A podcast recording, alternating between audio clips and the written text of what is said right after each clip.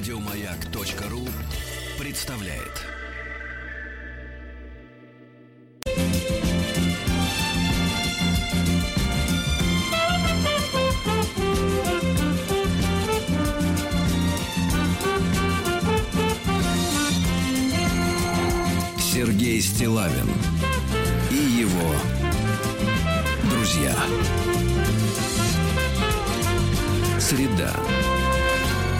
Инструментальная. Среда инструментальная. Доброе утро, товарищи дорогие. Здравствуйте, Владик. Доброе утро. Да, сегодня приветствие товарищи звучит как никогда в тему, потому что сегодня день рождения Владимира Ильича. Да, сегодня 22 апреля. Я так понимаю, что а, дети а, плохо, плохо соображают, а, что это был за человек. А, в детских садах больше не рассказывают ребяткам, а, что дедушка Ленин, значит, организовал их счастливое детство. Правильно?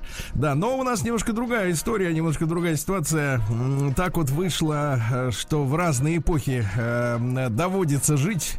И по этому поводу хочется поздравить всех э, причастных все-таки с этой датой 150 лет. 150 лет со дня рождения.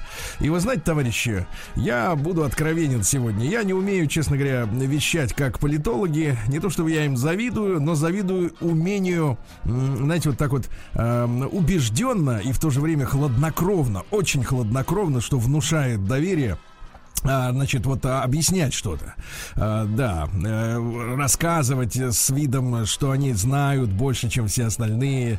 И это талант, настоящий талант. Я, я простой обычный человек, э, который, наверное, Владик прошел э, обычный путь, э, назову это громким словом, эволюционный, наверное, путь своего развития. От советского до... От советского до, до, до просоветского. До банки.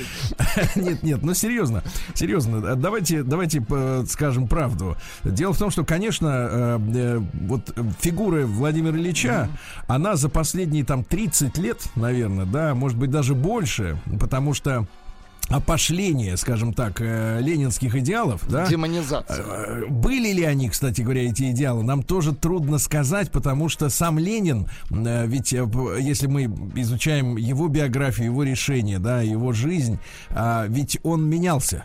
Он менялся.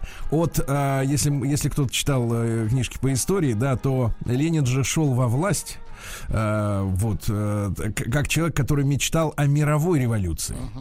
А в итоге, а в итоге, вы представляете, да, от военного коммунизма, ну, дело в том, что когда у вас инфляция по десятки, десятки процентов в день, да, то, в принципе, приходится переходить на чистый бартер и на жесткие репрессивные методы в- ведения работы. Так вот, от, от военного коммуниста, условно говоря, перешел к НЭПу. Ведь это была ленинская идея новой экономической политики, когда фактически в малых формах, ну, по-моему, там до 10 э, наемных работников Ну, э, ради для, выживания. да. для предприятий нет, но страна поднялась на самом деле, потому что а, в, Я про условиях это и НЭП- говорю, ради выживания, да, конечно. в условиях НЭПа, потому что других вариантов не было, потому что есть э, хорошая формулировка, которые э, вот блистают, блещут, э, скажем так, э, опять же образованные комментаторы и всезнайки. Э, Есть, они говорят, э, логика намерений и есть логика обстоятельств.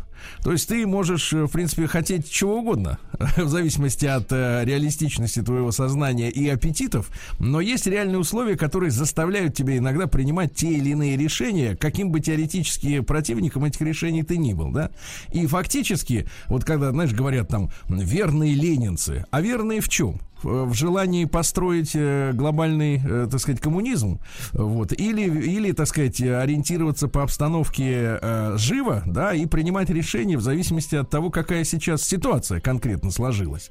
И, конечно, а вот наследники Ленина, да, я имею в виду главным образом Троцкого и Сталина, они один, значит, э, понял э, логику обстоятельств, я имею в виду Иос- Иосифа Виссарионовича, и он понял, что э, бессмысленно пытаться и дальше использовать Россию просто как плацдарм для мирового вторжения коммунизма, да, и, соответственно, занялся развитием страны и, начал строить в отдельно, как говорили тогда, взятой стране социализм, да, а Троцкий до конца своих дней так и не понял, что, в принципе, так сказать, капитализм э, в глобальном масштабе оказался сильнее, э, и, в общем-то, за это поплатился ледорубом, как бы это не цинично было сказано, но поплатился он именно за то, что не мог понять, э, так сказать, обстоятельства, которые сложились на тот момент. Вот, но это так, шутка юмора, как говорится. Ну, что касается Владимира Ильича, то, ребят, я правда могу сказать, что прошел некоторую эволюцию своего внутреннего развития, потому что лет так 15 назад э, очень серьезно вдруг меня как-то нахлобучило. Я стал э, читать книжки по истории э, разные. И белогвардейские, и советские, и как бы новые исторические исследования, чтобы в голове сложилась какая-то картина. Потому что когда э, мы с вами, э, ну мы с вами, Владик, да, uh-huh. жили, э, значит, в конце 80-х, да, когда на нас обрушился поток э, так называемой и просто, и просто правды, и так называемой правды, да. Ну и наброс когда, был, да, определенно. Ну, ну, когда чуть ли не каждую неделю э, столичный глянец, столичные журналы выбрасывали э, квази или настоящие исторические факты, которые, ну, советская власть по тем или иным причинам от нас скрывала. И это действительно факт. И народ просто утонул, утонул в этих э, открытиях и в итоге э, проникся э, самым страшным, что может происходить с гражданами, э, проникся неуважением к своей стране. Э, мы в конце 80-х перестали уважать свою собственную родину. Это я сейчас отчетливо понимаю. Вот в чем главная трагедия. И родину, была. историю, собственную историю. Но она нам показалась, э, знаете как, э, во-первых, ну, просто, лживой, просто из белой закрасили черным, очень примитивно, да, все, без все. полутонов, скажем да, так. Да, но, но факт тот, что действительно люди были убеждены, что, в общем-то, не жалко расстаться с той страной. Вот они были убеждены за несколько лет. Плюс э, создание, я как сейчас понимаю, искусственного дефицита, а плюс системные ошибки, которые были допущены в экономике. Ну и все это привело к тому, что страны той не стало. И, конечно, изначально э, были...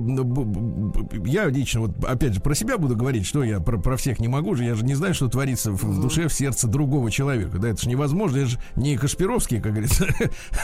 Вот. Э, я сначала, конечно, когда открылись архивы, когда открылась возможность, э, в мою жизнь вошел период гордости за Российскую империю. Мне категорически э, нравилось, вот, нравились истории, да, про да, дореволюционную жизнь. Я был очарован э, всей этой и, то, и художественной литературой, и воспоминаниями, э, и Буниным, и всеми остальными авторами, да, которые живописали ту дореволюционную жизнь как э, некую сказку.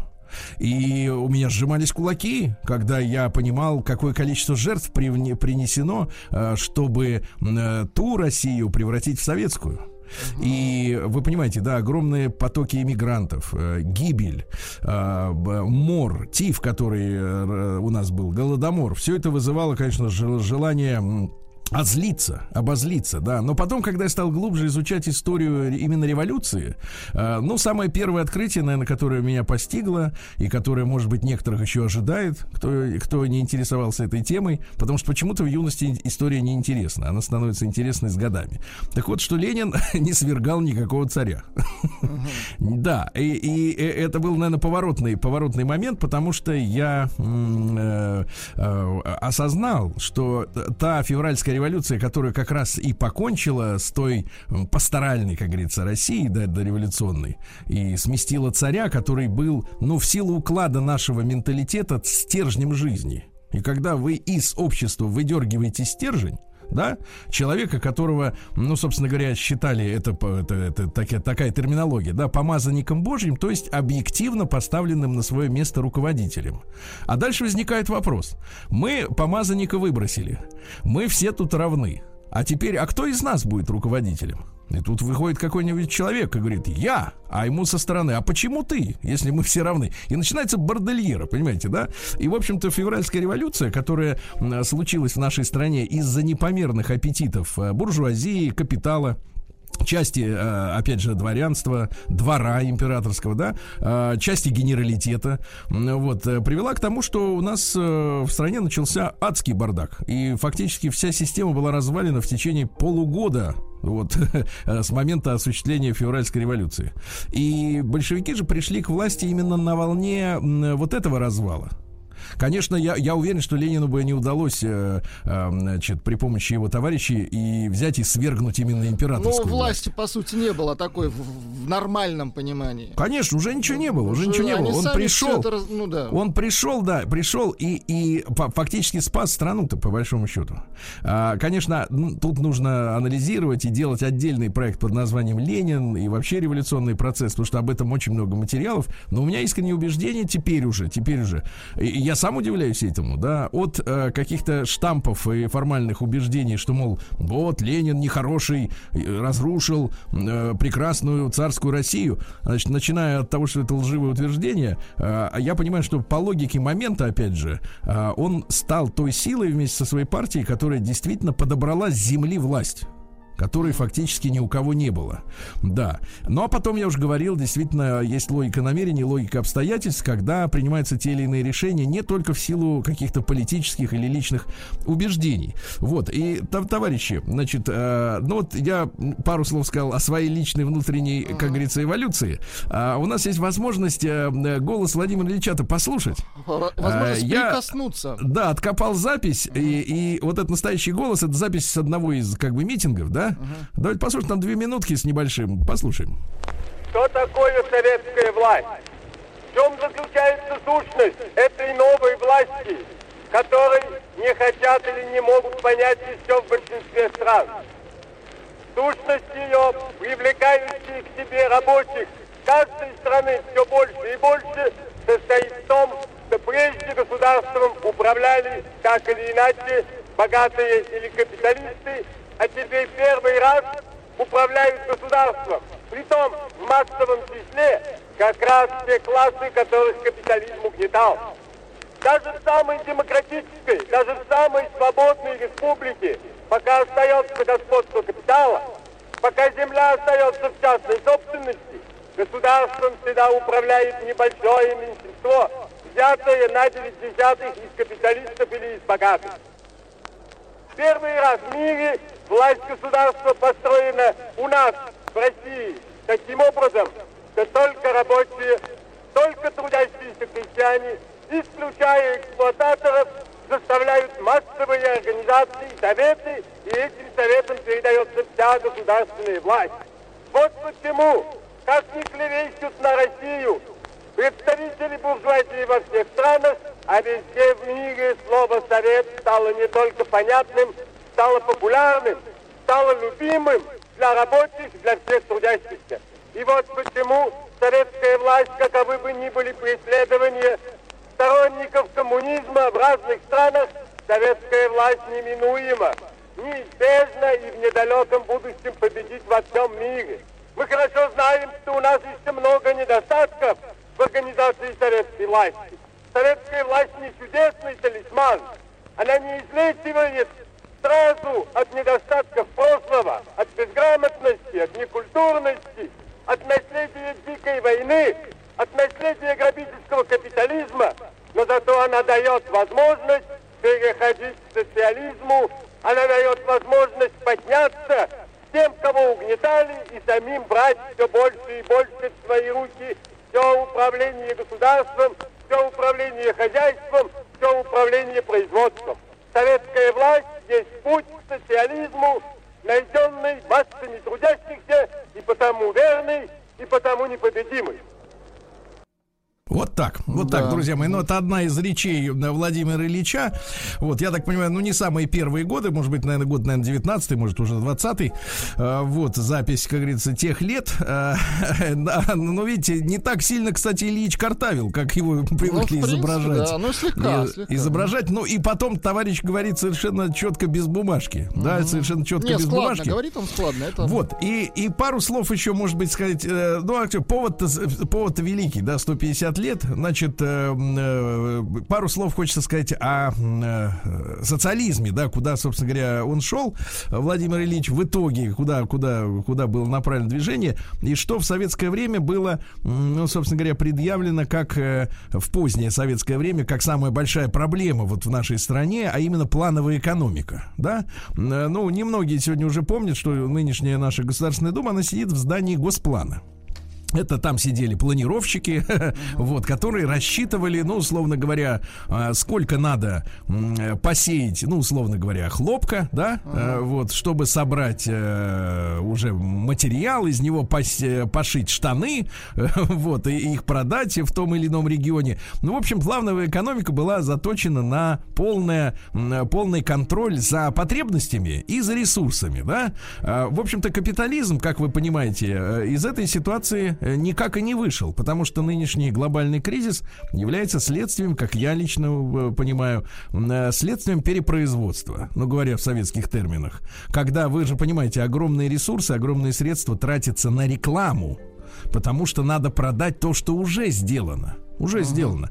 А капитализм основан на том, что вам постоянно нужно продавать больше и больше и в больших и больших объемах и на больших территориях. И вот происходит следующая история, что земной шарик заполнился. И вы, я, Владик, uh-huh. вы не можете купить себе тысячу штанов.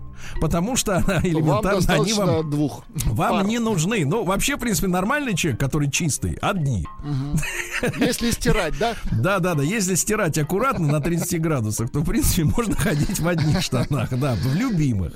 А, десяти штанов да. человеку не надо. Это тупик. И э, в этом проблема капитализма, да, перепроизводство. А социализм, соответственно, решал вопрос вопросы с плановой экономикой. Но проблема заключалась у Советского Союза, главное, в следующем.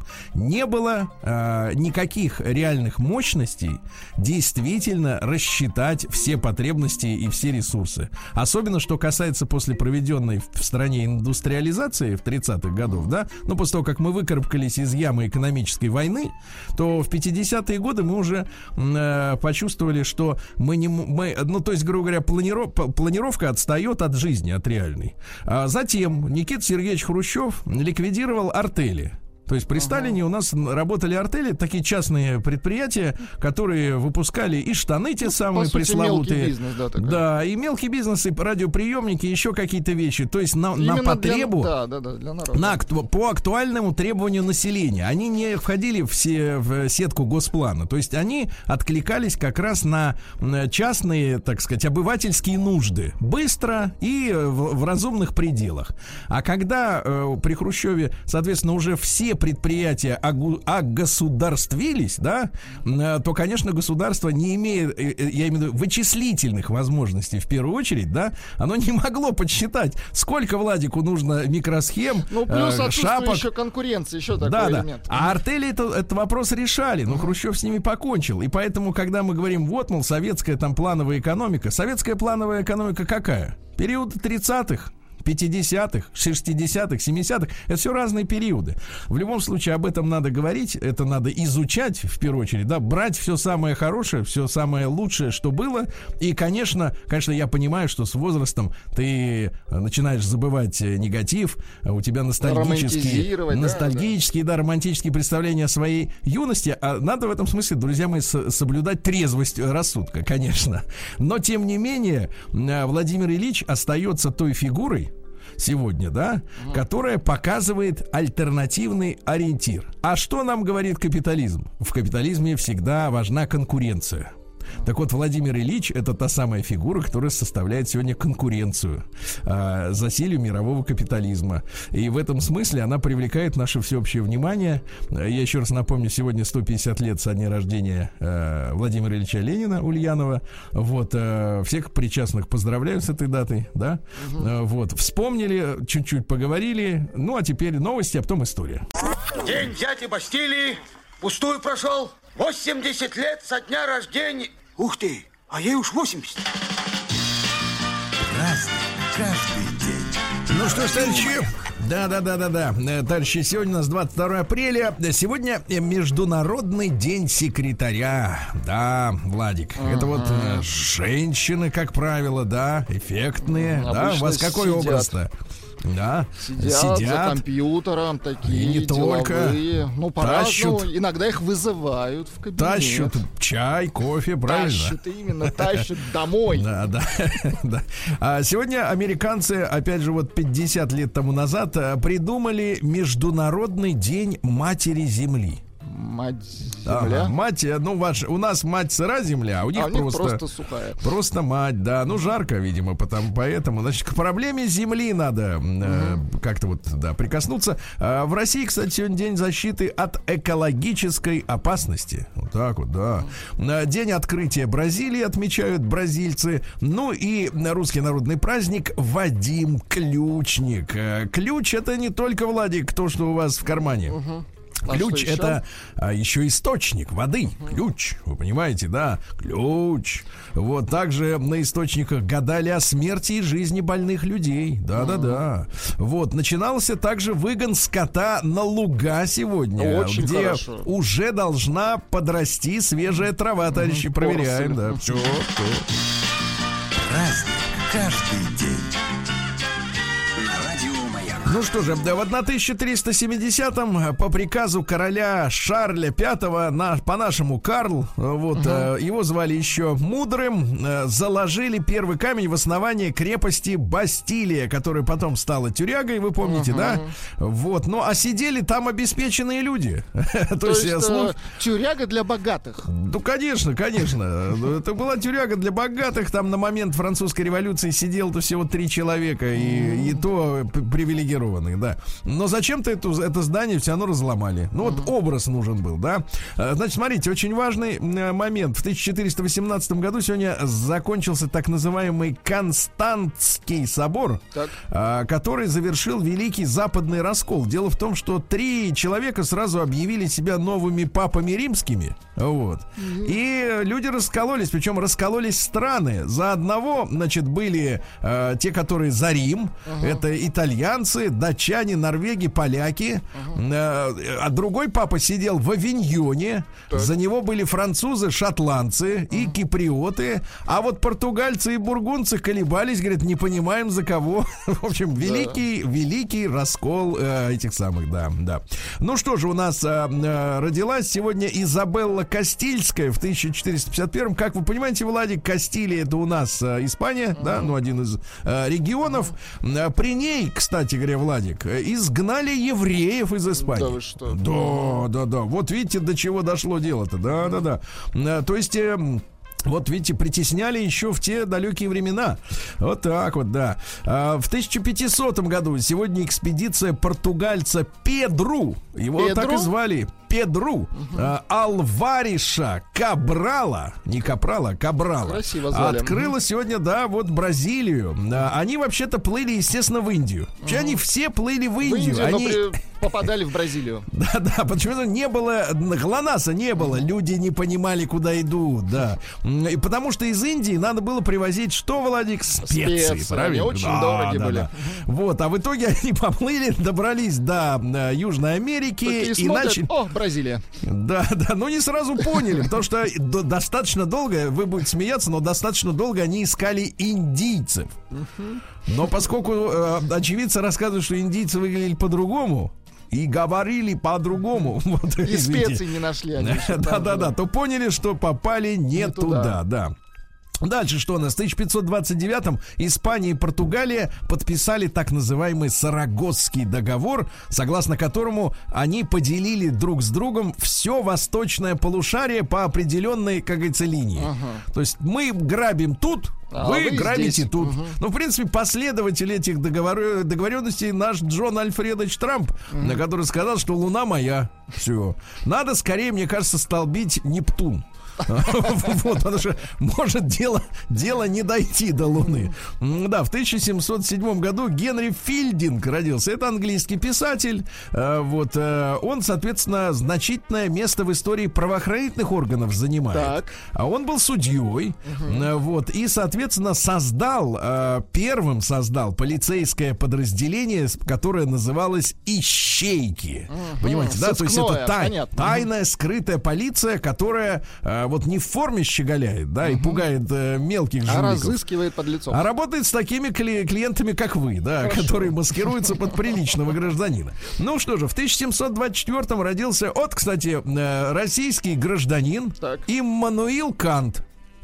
Да, вы все помните, что когда наша императрица Елизавета Петровна, значит, заняла в первый раз Калининградскую область, да, угу. то все жители города Кёнигсберга, тогда название не меняли, вот, присягнули на верность российской короне. В числе присягавших был товарищ Кант, угу. вот, да. Его могила находится в Калининграде, же, да. да. Тот, ну, Кант был и есть наш. Значит, что есть человек, говорил Кант. Давайте на него как бы обопрем, обопремся. обопремся. Так можно сказать? Ну, да, обопремся. Человек-высшая ценность. Неплохо, звучит это, неплохо. Но, понимаете, с одной стороны, как ведь, это какая ведь история-то? С одной стороны, человек высшая ценность звучит правильно, да? Это хорошо. Но с другой стороны, это начинает самому человеку внушать какую-то свою собственную сверхценность. Эгоистические нотки Он начинает себя да? чувствовать пупом земли, понимаете? Хотя рядом ходят еще миллиарды таких же сверхценностей, э, понимаете? Пупов, как вы говорите. В этом проблема, да-да-да. Значит, была у него критика чистого разума, uh-huh. понимаете, да? Чистый не нужен, надо чуть-чуть, чтобы помутненно, помутненный был, чуть-чуть. Значит, э, в 1760-м э, на одном из музыкальных вечеров в Лондоне а, произошел дебют роликовых коньков. Но вы помните, да, этот случай uh-huh. анекдотический. Товарищ Скрипач на роликовых коньках вкатился uh-huh. и ушибся в зеркало, да, и Когда порезался. нет льда. Нет льда и тормозов. Вот что самое главное. Да, в 1766-м Анна Луиза Жермена де Сталь родилась. Это французская писательница. Вот, э, говорят, что в нравственном характере мадам де Сталь, это так. очень важно, э, по, преобладают две черты. Во-первых, страстная потребность любить. Ох. И Э, не менее страстная любовь к свободе. Mm. Погодите, а вот вы как, Владик, понимаете, вот когда мужчина, например, так. любит женщину, да? Вы Допустим. же любили на отмаш не раз. Вот скажите, пожалуйста, а, а вот... по-вашему, на отмаш любить? А, ну, так вот, послушайте, я ну, хочу ну, спросить. Но ведь любовь подразумевает, что ты любишь, и ты обладаешь да. обладаешь. Как же можно быть э, человеком в любви и при этом свободным? Это я не понимаю, это вот э, раздвоение, да. шизофрения какая-то, извините. Но в 1769-м новой фавориткой короля Луи 15 наша историография называет его Людовиком зачем-то. Так вот, э, стала официально мадам Дюбари. В молодости она, вы знаете, была э, легкого поведения за деньги и имела связь с профессиональным палачом Анри Сансоном. Не Самсоном, а Сансоном. Кстати говоря, кстати говоря, от него она смерть-то и приняла, в конце концов, во время французской революции. То есть, смотрите, интересная история, что, э, значит, революционеры, они сменили всю власть, кроме mm. судебной. Угу. То есть палачи остались те же, что были. Ну, свое дело знают, что ж менять-то. Ну, там дело было трудное, да, потому что надо Конечно. было резко, сразу, все угу. четко. То есть у нее рука была набита в, в прямом и переносном смысле. И вот она, эта мадам Дюбари, его все просила. Еще минуточку, господин палач. Угу. И он, кстати, ей несколько минут еще подарил. Подарил, да. Да, да.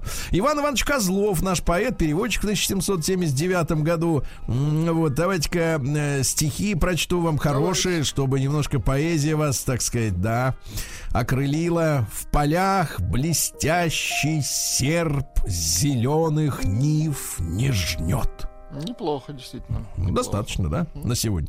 А, да. А в 1799-м Жан-Луи Марии Пуазюэль еще раз. Да-да-да, французские имена это отдельные. А у них есть такой замечательный актер Даниэль Отёй, который Отёй. Или Отер. Не, Отер это он после. Сначала Отёй. Так вот. А это Жан-Луи Мари Пуазёйль. Очень красиво Пуазёйль. Значит, а что он придумал-то? Он открыл закон истечения жидкости через тонкую цилиндрическую трубочку. И эта история, э, значит, измеряет вязкость. В автомобиле строение, например, используется, когда вы должны измерить вязкость масла, понимаете? да? Если, оно, если оно старое, оно уже вытекает быстро и не защищает мотор от, э, так сказать, трения, понимаете? Да, да, Пуа, пуазёль! День дяди Бастилии пустую прошел. 80 лет со дня рождения. Ух ты, а ей уж 80. Разный, Да, праздник каждый день. Друзья мои, в 1814 году в небе над Санкт-Петербургом, а, значит, был дан салют 324 залпа, крупнейший праздничный салют. Так вот, а теперь, внимание, формулировка. Вы помните, мы победили Наполеона, да, угу. наша армия была в Париже, мы освободили Европу от этого, как его, вот так. От Иго. Да. И, а теперь, внимание, формулировка. Салют прошел по случаю заключения мира с Францией. Вот интересно, не победы над Францией, а, а мира. мира да? Интересный момент, да. В 1819 году Фридрих Боденштедт, это немецкий поэт и переводчик, какое-то время, кстати, жил и в Москве, и в Тифлисе, uh-huh. ныне Тбилиси. Вот давайте я вам прочту, значит, переводил наших туда на экспорт, понимаете, давайте, да? да? Он знал русский язык, но и сам пописывал иногда. Например, вот так вот. Твой поцелуй, о чем молил я не напрасно, лучший дар, слад сладчайших уст хмельной нектар я от любимой получил. Бедняк, вдруг стал я богачом, еще никто и ни почем таких сокровищ не купил. А? Угу. Вот Отливает видите? густо, да. От, ну, насколько позволяет. Насколько может, да, естественно. Да, да, да. Гастон Плантет, французский физик в 1834 который, ребята, и без этого изобретения мы до сих пор ничего не можем сделать, потому что он придумал свинцовый аккумулятор. Аккумулятор аккумулятор. Конечно, сегодня есть разные типы аккумулятора, но ему удалось вот перейти от лейденской этой банки, да, от, грубо говоря, да, да, да. от конденсаторов, условно говоря, к аккумуляторам, да, с, посто, с постоянной выдачей, понимаете, выдача была постоянная, долгая. Но в 1838 Впервые пароход, а не парусное судно пересекло, э, пересек Атлантический ага. океан, назывался Сириус, но наш дорогой, любезный, значит, да, да Дмитрий Товарищ Алексеевич, да. да, он все об этом рассказывал в специальном проекте э, под названием «Голубая как? лента». «Голубая лента». Можно послушать на сайте радиомаяк.ру и в подкастах в iTunes, ага. да. Дальше у нас что интересно э, произошло. В 1864-м Конгресс американский э, принял закон, в соответствии с которым на всех американских деньгах появилась надпись «In God we trust». Uh-huh. Вот. Дословно, если мы переводим, знаешь, как со словарем, да, вот не, в Бога мы верим, ну, дословно. Но а, в плане литературном эта фраза скорее полагается, э, переводится как «с нами Бог». Понимаете, uh-huh. да? Но американцы тут же, они же люди с юмором, uh-huh. тут же придумали следующую фразу. In God we trust, all others pay cash. То есть э, мы верим Богу, а остальные платят наличными. Понимаешь, какие сволочи. Подлецы, э, в да. тот же день, как те написали In God we trust, э, во льдах Финского залива приступило к работе первое в мире паровое судно ледокольного типа. Ага. Вот у нас оно при, при, принялось за работу, да. Ханс фон Зект в 1866 году это германский генерал-полковник, а, которую который восстанавливал военную мощь Германии после окончания Первой мировой войны. И он был страстным поклонником нацистов. Угу. И говорил, что я восстановил немецкую армию ради Гитлера. Вот угу. так вот. Видишь, какая зараза. И готовил, кстати поклонник. говоря, немцев. Да, да, да, да. Поклонник был, да. Хотя уже старичок такой был. Значит, что у нас... Ну, конечно, Владимир Ильича, еще раз помянем, в 1870-м родился вождь пролетариата, правильно? На минуточку. Вот. Да. Вы вообще кто, Владик? Вы пролетариат? Я я ваш товарищ. Да. Что такое советская власть? Ну, Понимаю, все, спасибо, да, уже слушали. А в 1874 Александр Алексеевич Богданов, это наш поэт и прозаик, и публицист, революционер страстный. Угу. Вот смотри-ка, что кручинишься, боишься, государь? Призови своих опричников, как в старь.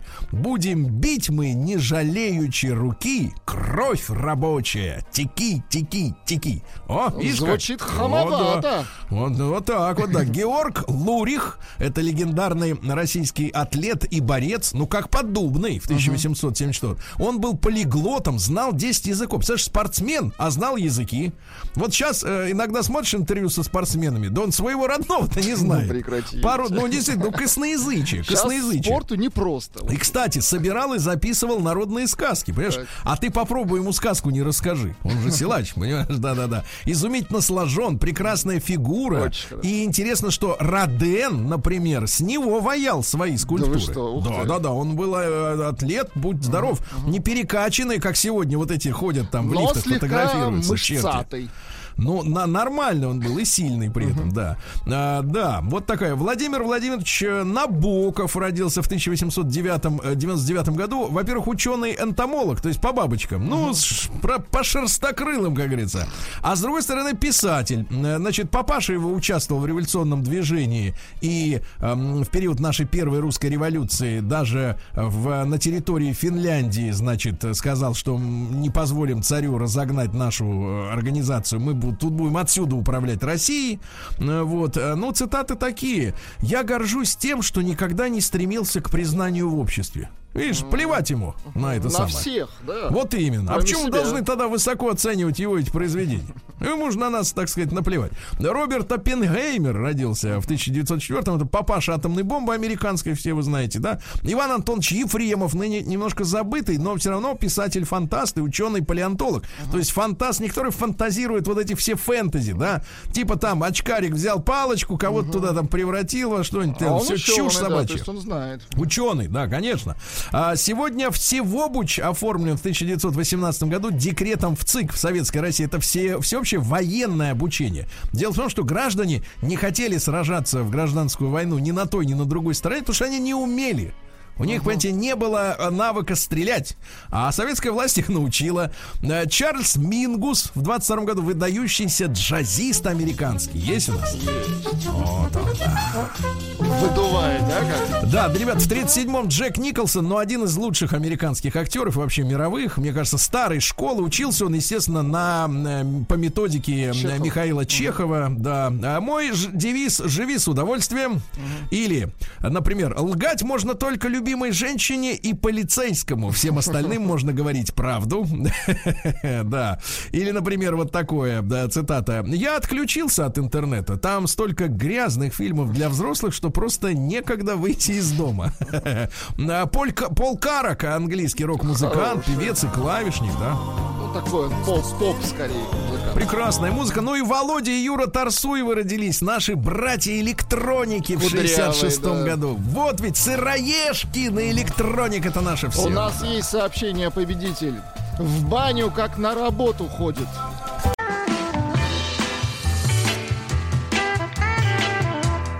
Сергей Стилавин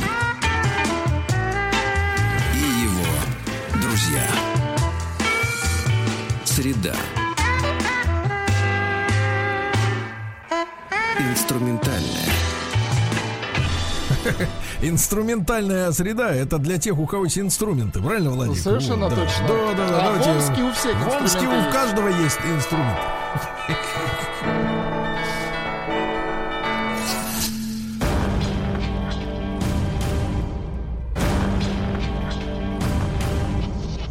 Новости региона 55. Ну что ж, начнем с изобретателей. Амич собрал в своем гараже аэроцикл под названием «Космолет». Ничего значит, себе. прилагается фотография. Аэроцикла. А, значит, сзади у него пропеллер действительно стоит а, в, некой, в неком подобии тру, коротенькой трубы. Uh-huh. Ну, старая штука типа аэросаней, только на колесах. Единственное, что а, я вот рассматриваю эту фотографию и вижу, что мужчина не изучал сопромат, потому что толщина трубок и вообще так. сама механи... такая вот конструктивная особенность этого аппарата такая, что при столкновении, например, с бабушкой... Или с ветром. Э, с ветром, нет, ветер, ветер ладно, с бабушкой или с бордюром, или с поребриком, если так. до Питера доберется, угу. она вся развалится. Там очень тонкие трубки.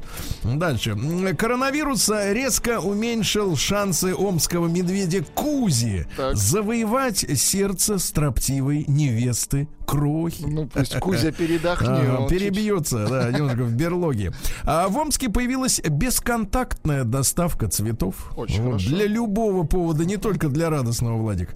Актеры Омского театра «Орликин» научат всех желающих быть кукловодами Хорошо. самоизоляции. Хотели бы да. стать кукловодом. Очень. Хотелось бы на живых бы людях потренироваться. Да. На самоизоляции в Омске пользуются спросом подруг подруги по телефону. Вы представляете, подруга по телефону. Так вот, а, оказывается, это не, это не секс-разговор. Это, это, это просто, да, вот это поговор... просто, просто поговорить. Дел... Не, не, не просто, даже не поговорить. Дело в том, что дело в том, что женщинам надо, чтобы их слушали. Угу. Вот они звонят туда и просто вот вывешивают Вы, вот все вот это вот. Принять весь да, этот, да, да, да. А там, значит, за деньги их слушают. Ну или не слушают, потому что некоторые женщины не обращают внимания на внимание. Извините за тавтологию. Омский водитель, выпив перед поездкой, врезался в маршрутку, то есть перепутал последовательность. Надо было после, а он до. А Мич перед свиданием, вот это стра... вот отличная музыка про э, собаку. Болота, баскет... да. да, да. Так вот смотрите, примерно про это. А Мич перед свиданием нарвался на драку и скрылся в Иртыше. Я напомню тем, кто не был в Омске, Иртыш это река. В самом центре Омска появился горячий источник. Это понятно, что... Ну, это да, хорошо, да, да. Нарушителей особого режима нашли в Омском лесу на шашлыках. Прям верхом на шашлыках. Ай, да, да, да, верхом. Омский пенсионер украл велосипед, прикинувшись дворником. Да. А мечей приглашают на виртуальные прогулки по городу, а то они не нагулялись еще по родному городу, да? Ну и, наконец, пару сообщений. Омская пенсионерка отдала целительнице Валентине 750 тысяч рублей, ребята. Ну и, наконец, сообщение угу. важное. Сисадмина. Ну, звучит не Понимаете, очень, наше, наше время породило массу профессий с названиями, которые они, в принципе, обескураживают, да? Угу. Обычного человека, я имею в виду. Сисадмина Омского подпольного казино так. оштрафовали на 300 тысяч рублей. Представляете? 300 тысяч. Вот так. Как с куста. Сергей Стилавин и его друзья. И его, да. Ну что же, давайте о хорошем. А, Роспотребнадзор рекомендовал магазинам не позволять покупателям самим взвешивать свои продукты. Вот, а уже продавать в упакованном виде. Правда, как поступать с весовым товаром? Вот я, например, вчера купил э, редьку. Редьку на вес, Она да? была по одной штуке редька, да. В Благовещенске выпала э, зимняя норма снега, вы помните, да, город завалило. Вот продолжительность жизни в России достигла исторического исторического максимума, Владик. Это хорошо или плохо, Сергей? Не знаю, звучит очень тревожно, что дальше будет как, да еще больше или ниже, непонятно. А в Сбербанк онлайн теперь так. можно застраховаться от клеща. Очень О, хорошо, это да, да, там же видят твою кредитную историю, О, да. Собрался в лес, застрахуй. Да, да ты, да, да, да. Ну, или, или родного человека, правильно. Да, очень хорошо. А, Верховный суд России провел первое онлайн заседание, видите, и, и они как бы порозне, и другие, и все у себя дома. В Роскачестве объяснили, что в холодильнике открытую любую еду необходимо накрывать фольгой. Mm. Вот ты открыл огурец, накрой так. его, накрой. Накрой огурец. Да, а, да, да, да, Либо вот так вот накрой. Да, мужчина в Самаре вместо собаки выгуливал микроволновую печь. Ничего вот, видите, как Люди хорошо. Отдыхают, красиво. Да, да, да. И, а вот теперь Земеля мой, Земеля в подмосковном городе Чехове, вы представляете, изолированный россиянин на шестой этаж своего дома при помощи простыней поднял алкоголь. Вот, видите, видите, все-таки я вот живу в том месте, где, понимаешь, люди смекалистые, умные, образованные и, в общем, и удачливые. Понимаете, удалось все, не разбил ничего, да? Вот, ну и пару сообщений буквально. Россияне смогут удаленно получать кредиты. А теперь, внимание, Владик. Так. По слепкам своего лица и голоса. Ничего себе. Ну, слепок лица это я видел, как с Баха ну, снимали. Ну, слепить надо, да. Вот, а голос это что, в горло, в глотку заливают свинец, что ли? Значит, ну и что же еще? Э, тюменец отправил пирожки с, при помощи дрона. Прикольно. Вот. Ну и, смотрите, в России из конфискованного алкоголя хотят делать антисептик. Вот, Хорошо. Правильно. Не в канаву сливать, да. Наука и жизнь. Врачи выяснили, что работа на самоизоляции помогает сохранять психическое здоровье. Да, да, да. Так что, Владик, вы сейчас занимаетесь... Не Нет, вы сейчас занимаетесь самолечением, понятно? А вот теперь небывальщина, ребята. Это, это фантастика. Значит, в фонде Сколково трудятся прекрасные люди. Значит, ученые Балаболин так. и Печурин. Угу. Так вот, они прежде занимались вопросом оживления замороженной рыбы оживляли рыбу после магазина замороженную, когда покупали. Наверное, не магазина, и после выпускали сейнера. выртыш. Да, а теперь просят грант на испытание обеззараживающей жидкости, полученной из водопроводной трубы. Очень хорошо. Очень. Вот молодцы, мне кажется, отличные ребята. Хороший тандем. Молодцы. Да, да нет, оживите рыбу, а, а, а представляешь, оживить шпроты. Правда, они там без головы, если вы помните. Купить банку икры и оживить ее. Да-да, и вырастить мальков. А, да, медики посоветовали похудеть для снижения риском заражения. Такие, как вы, они долго продержатся, Владик. Да, да, да. Вот российские ученые э, научились использовать водоросли для получения электроэнергии. Хорошо. Да, да, да, да, да. И пару сообщений буквально. Э, ученые из Сибири разработали средства от вирусов на основе риса и зеленого чая. Сибирского ну и, наконец, риса, да? Да-да, сибирский знаменитый Крепкий рис. Да-да-да. А, не путать с Кайл рисом, да. Ну и пару сообщений еще. А, во-первых, застенчивость в детстве повышает риск тревожных расстройств во взрослом возрасте, да. Ну и, наконец, вот я не знаю, значит, все-таки, мне кажется, наши ученые из Сколково, которые э, оживляют, э, оживляют рыбу, рыбу они честнее, чем, например, вот другие. Например, смотрите, воробьинообразные птицы могут впадать в спячку, как жаба. И, наконец, гениальное сообщение, ребята. Тренировка каннабиоидами так. повысила чувствительность крыс-подростков к кокаину. Отлично. Просто шик. А ведь они это все выясняют. Да? Новости капитализма. А, грустная новость, ребята. В Японии умер самый одинокий дельфин в мире. Ай-яй-яй-яй. Да. А в Канаде силиконовая грудь спасла от пули женщину. Представляете? Хорошо. Шла по улице, тут прилетает в Торонто пуля. пуля. Внезапно. Если бы в груди не было имплантантов, то все. Да-да-да. А мужчина в Англии изменил беременной женщине с 30 любовниками. Ай-яй-яй-яй. Леопард в Индии забрался в дом и подрался с собакой. И Заметьте, не съел. Угу. Не съел. Не съел, а подрался. А названы самые популярные бюстгальтеры во время пандемии. Дело в том, что растет, растет продажи, продажи нижнего белья резко. Да, да, да, да, да. Дальше мама в Зимбабве засунула свои пальцы в нос крокодилу и спасла сына от э, смерти. Молодец. Британцев беспокоят огромные навозные кучи, которые собрал принц Чарльз, чтобы удобрять свои поля. Навозные кучи. Да. Ну и пару сообщений буквально а, что же у нас интересного? Зарубежное издание перечислило плюсы само, самоизоляции без одежды. Без так. одежды, да, да, да, да, да.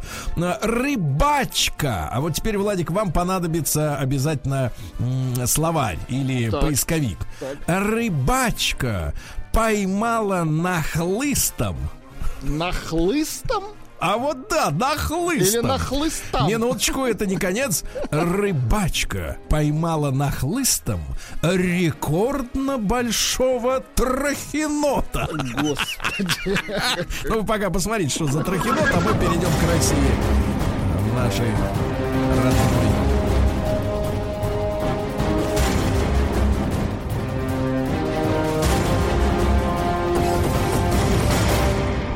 Россия криминальная. Так что же за трахинот такой?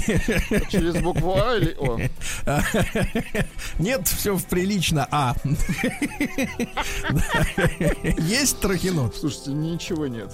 Как а, нет, ничего? есть, есть картинка. Ну, как нет? Мелкая рыба такая, ну. или э, рыбешка такая морская. Ну, надо на вас похоже. Да, одно лицо. Одно лицо и один хвост. В Москве задержали наркокурьера в форме доставщика еды. Но не говорят, зеленый или желтый. Не говорят, скрывают от народа правду. Дальше в Белокурихе Старушка-вандал мстит пивным магазинам. Это Алтай. Угу. Да. Ходит их и, понимаешь ли, ликвидирует.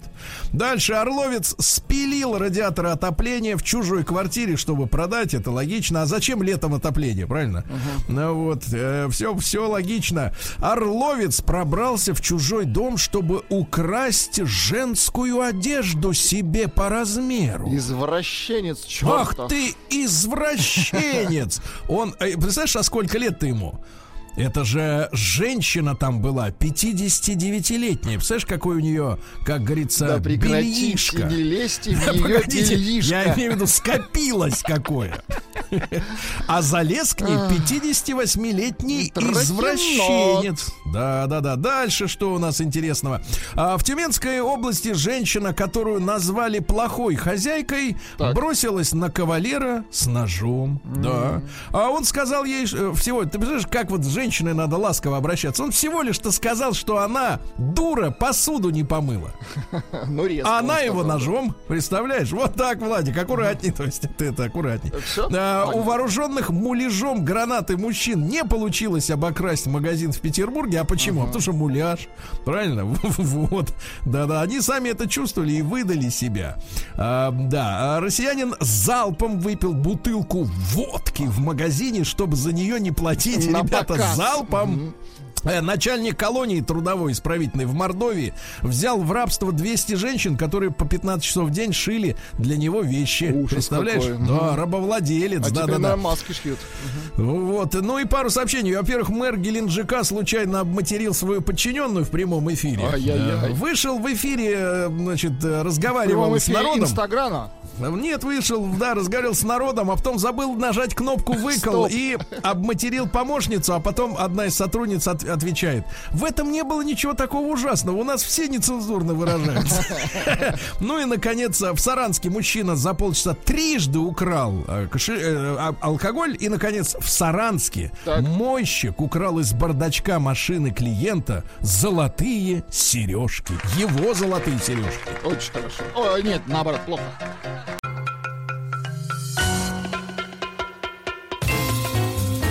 Сергей Стилавин и его друзья. Среда. Инструментальная. Вы меня, конечно, извините, Владуля, так, так. но у меня такое ощущение, что музыку украли у знатоков. Или, как бы я понимаю, что наоборот. На самом деле, наоборот, конечно же. Погодите, но нам в это противно верить. А придется. Нам в это противно верить, товарищи. Украдено у нас или до нас. Ну, что-то в этом роде. Значит, слушайте, тут свалилось два сообщения, одно другого краше. Конечно, есть повод обсудить и то, и другое, потому что оно, э, с одной стороны, касается человека известного, уважаемого. Вот, а с другой стороны, проведен опрос независимый касательно всех нас. Так вот, э, э, начнем с хорошего. Большинство э, наших сограждан на самоизоляции захотели сменить работу. О, Захотели угу. сменить работу. 69% так в вопросе и заявили, что э, тем, чем они занимались до сих пор, дальше считают заниматься неинтересным, невозможным, невыгодным и так далее. То есть причины разные, а вывод один. Надо меняться. Менять. И тут же им как бы э, вторит Игорь Николаев.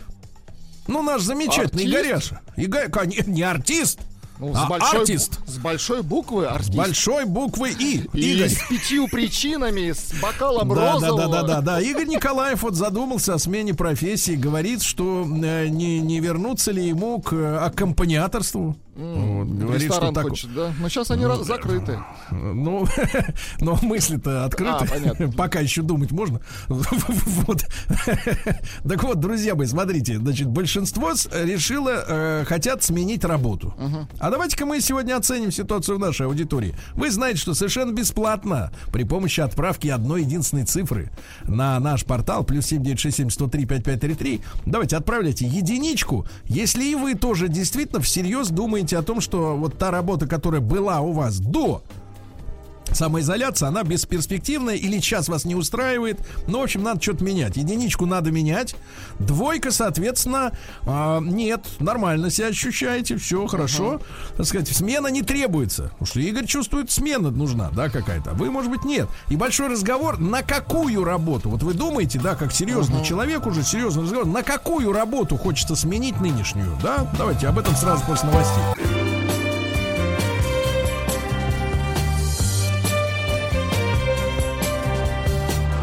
Сергей Стилавин и его друзья.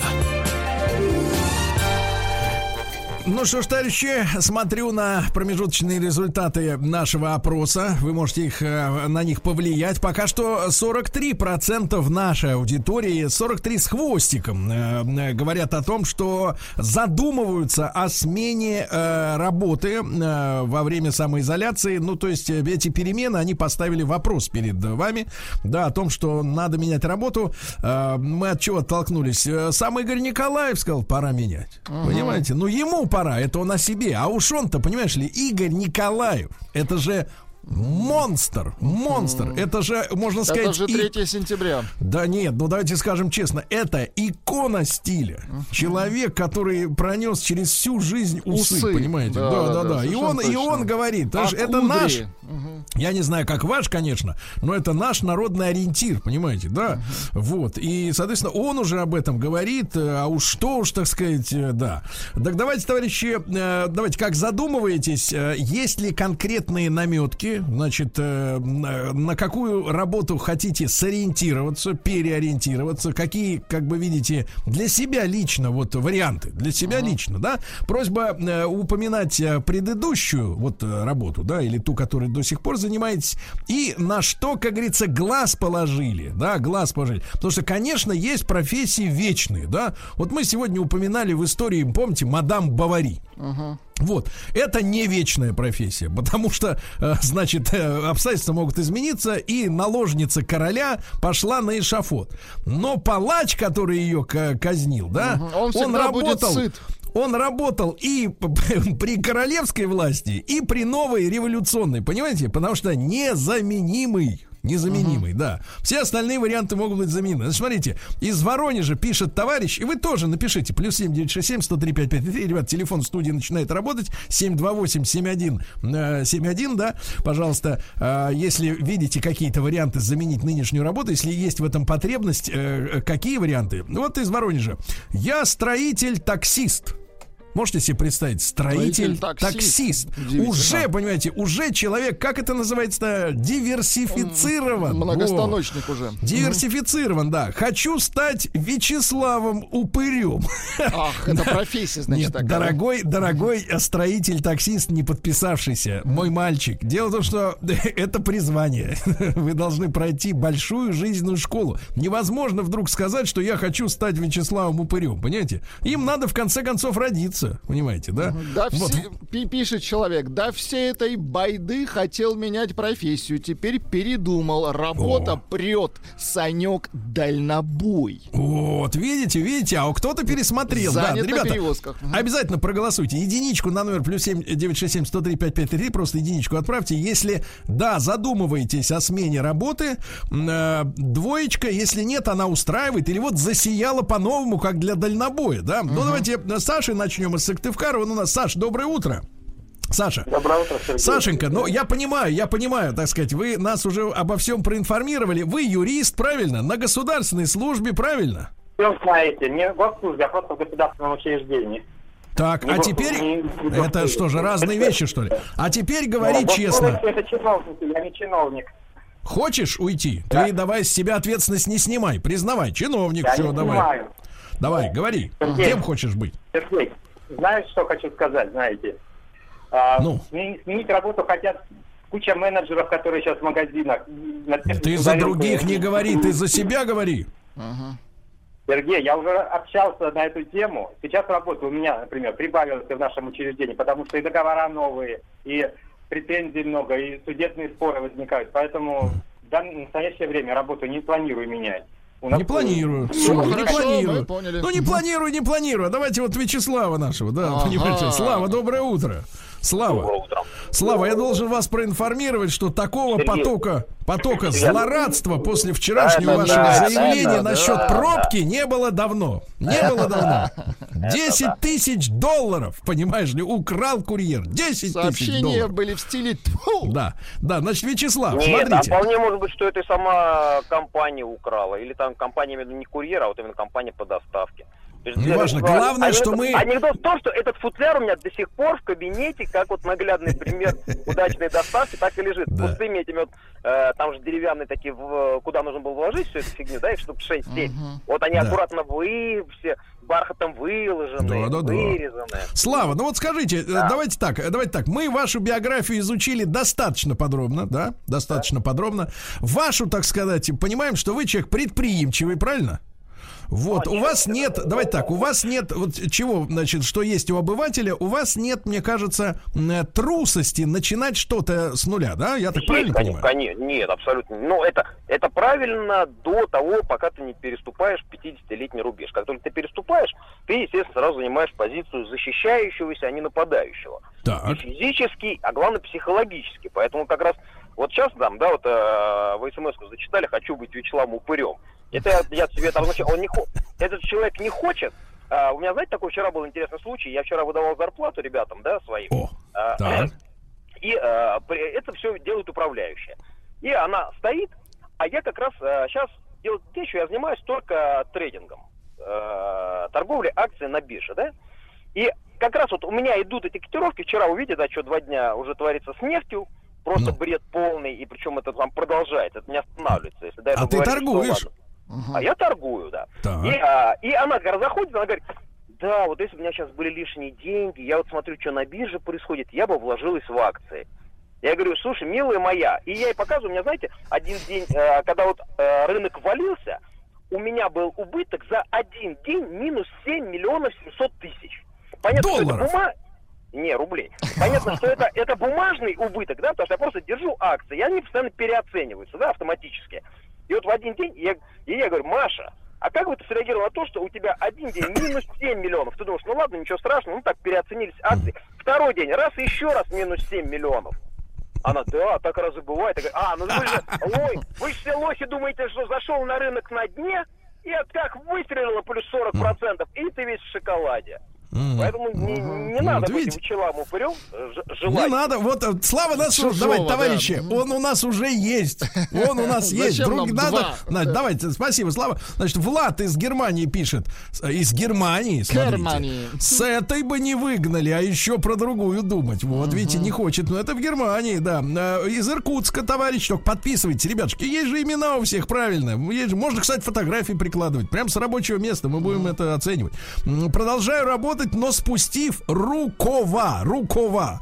А, не рукола, а рукава. Нет перспектив. Активно ищу, но тут я точно не задержусь. Правда, не написал товарищ, где точно не задержится. да. Оренбургская область. Я Да. бурил, бурю и буду бурить. Все нравится, как вам нравится, через мягкий знак. Хочу Всё только нравится. развиваться. Макс Орск. Макс. Надо Макс с мягким знаком между, между Да-да-да. КС, как у украинцев. Получается, вот твердый мягкий знак вставлять между согласными. Значит, э, Максим из Сахалина. Давайте э, дозвонился. Максим, добрый вечер уже, дорогой. Да. Да-да, Сергей Валерьевич. Владуля, Максимыч, ну-ка скажи, как погода на Сахалине? Сколько сегодня градусов? Так, ну сейчас 6 показывает. Вот Хорошо. снег лежал. Очень хорошо. Сергей хорошо. Я сам-то из Омска. Как бы работы у нас нет, приходится работать на Сахалине. Так. До кризиса, конечно, хотелось работу поменять, что-то там дома найти за меньшие деньги. Но Так. так, как с этим коронавирусом и с такой ситуацией прижало, э, решил А ты кем там, кем там на поработать. Сахалине-то трудишься, брат? Э- Кем? э- Эскалаторщик, эскалаторщик, уголек добываем. А, так ты погоди, на огромном таком экскаваторе. Большой, большой, Сергей Валерьевич. Очень хорошо. Продолжаем грузить. Вот, отлично, продолжайте, товарищи. Так, отлично, Максимыч, хорошего, хорошего вечера, да. А, вот, э, смотрите, э, Воронежская область. Заставили выйти в офис. Заставили. Хочу сменить работу в офисе на удаленку. Естественно, хорошо оплачиваем. Видите? Друзья мои, я еще раз напомню, что по, согласно опросам 69% заявила э, нашей аудитории, не наша, а россиян, россиян, что хотели бы сменить работу. У нас на данный момент 39%. 39. Давайте, э, пожалуйста, сообщение, э, на какую вы засматриваетесь работу, да? Давайте, да. Из Новосибирской области пишет э, человек, а мне упырь нравится, подпись Александр. Вот. Так мы можем вас познакомить. Давайте вдруг, Просто, видите, а вдруг закрутится. Из коми, из коми Саша пишет, да. На, Вот он, а, ну Саша это тот, Саша, понимаешь, и пишет и звонит, понимаешь? А, Саша и там и там? Может нам Сашу пока как бы прибрать немножко, а? Как вы думаете? Чтобы немножко передохнул товарищ, а то выдохнется. А, как работал сварщиком, так и работаю. Работы полно. Марат из набережных Челнов. Республика. Мордовия. Торгую самогоном. Наторговал за месяц на квартиру в Москве. Михаил Саранск. Да ладно, вот это время Видите, возможностей. какой, да, Ребята, смотрите, смо- вы запомя- записывайте. Но тут надо, опять же, вот как палачу руку набить. Понимаешь, что то, что продукт получался хорошим, да? Работала всегда, э, Рашида пишет из э, Амурской области, э, работала всегда поваром и любила готовить и печь. Но из-за работы и ежедневного приготовления блюд разлюбила этот творческий процесс и даже иногда скучаю по тем временам, когда мне бы было еще интересно и в удовольствие готовить. Сейчас хотел бы заняться, э, хотел бы заняться цветоводством и рукоделием. Неплохо. На- да, цветоводство и рукоделие, пожалуйста. Новосибирская область. Светлана пишет. э, мастер портной. Полагаю, что сейчас надо будет переходить больше на ремонт одежды. Готовые вещи берут нечасто. Да, да, нет, ну, а ребята, действительно нас приучили, что если рвутся носки, надо покупать новые. Но это же бред. Бред, Да, для этого есть Надо- лампочка, и на них Да. штопать их. Правильно, давайте, давайте, вот, давайте Сережу из Подольска послушаем. Сереж 43. Сереж, доброе утро, дорогой. Да. Доброе утро. Сережа, вы А. номер один или номер два? Задумываетесь о пересмотре? Да. Еще раз. А вы хотите менять работу?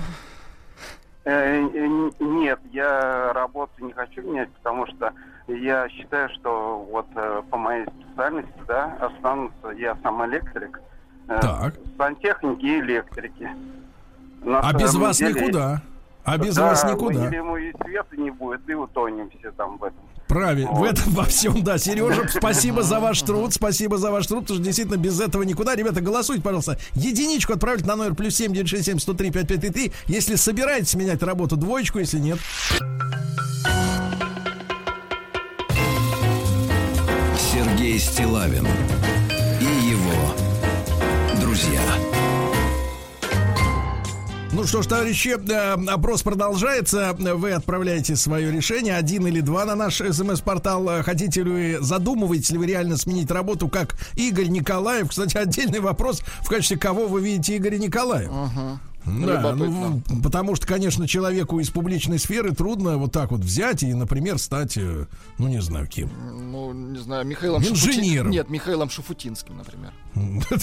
Нет, значит, из Хабаровска, я понимаю, у вас все фантазии вокруг этого вертятся. Э, Нет, говорит э, товарищ, опять же, без подписи, что очень досадно, а хотелось бы человека возвеличить. Нет, работаю в Хабаровске в строительстве, ни дня дома мы не сидели. Правда, две недели работали до двух часов дня. Вот, немного бы отдохнуть было бы неплохо, но работать меня менять не хочет. Да, вот, пожалуйста.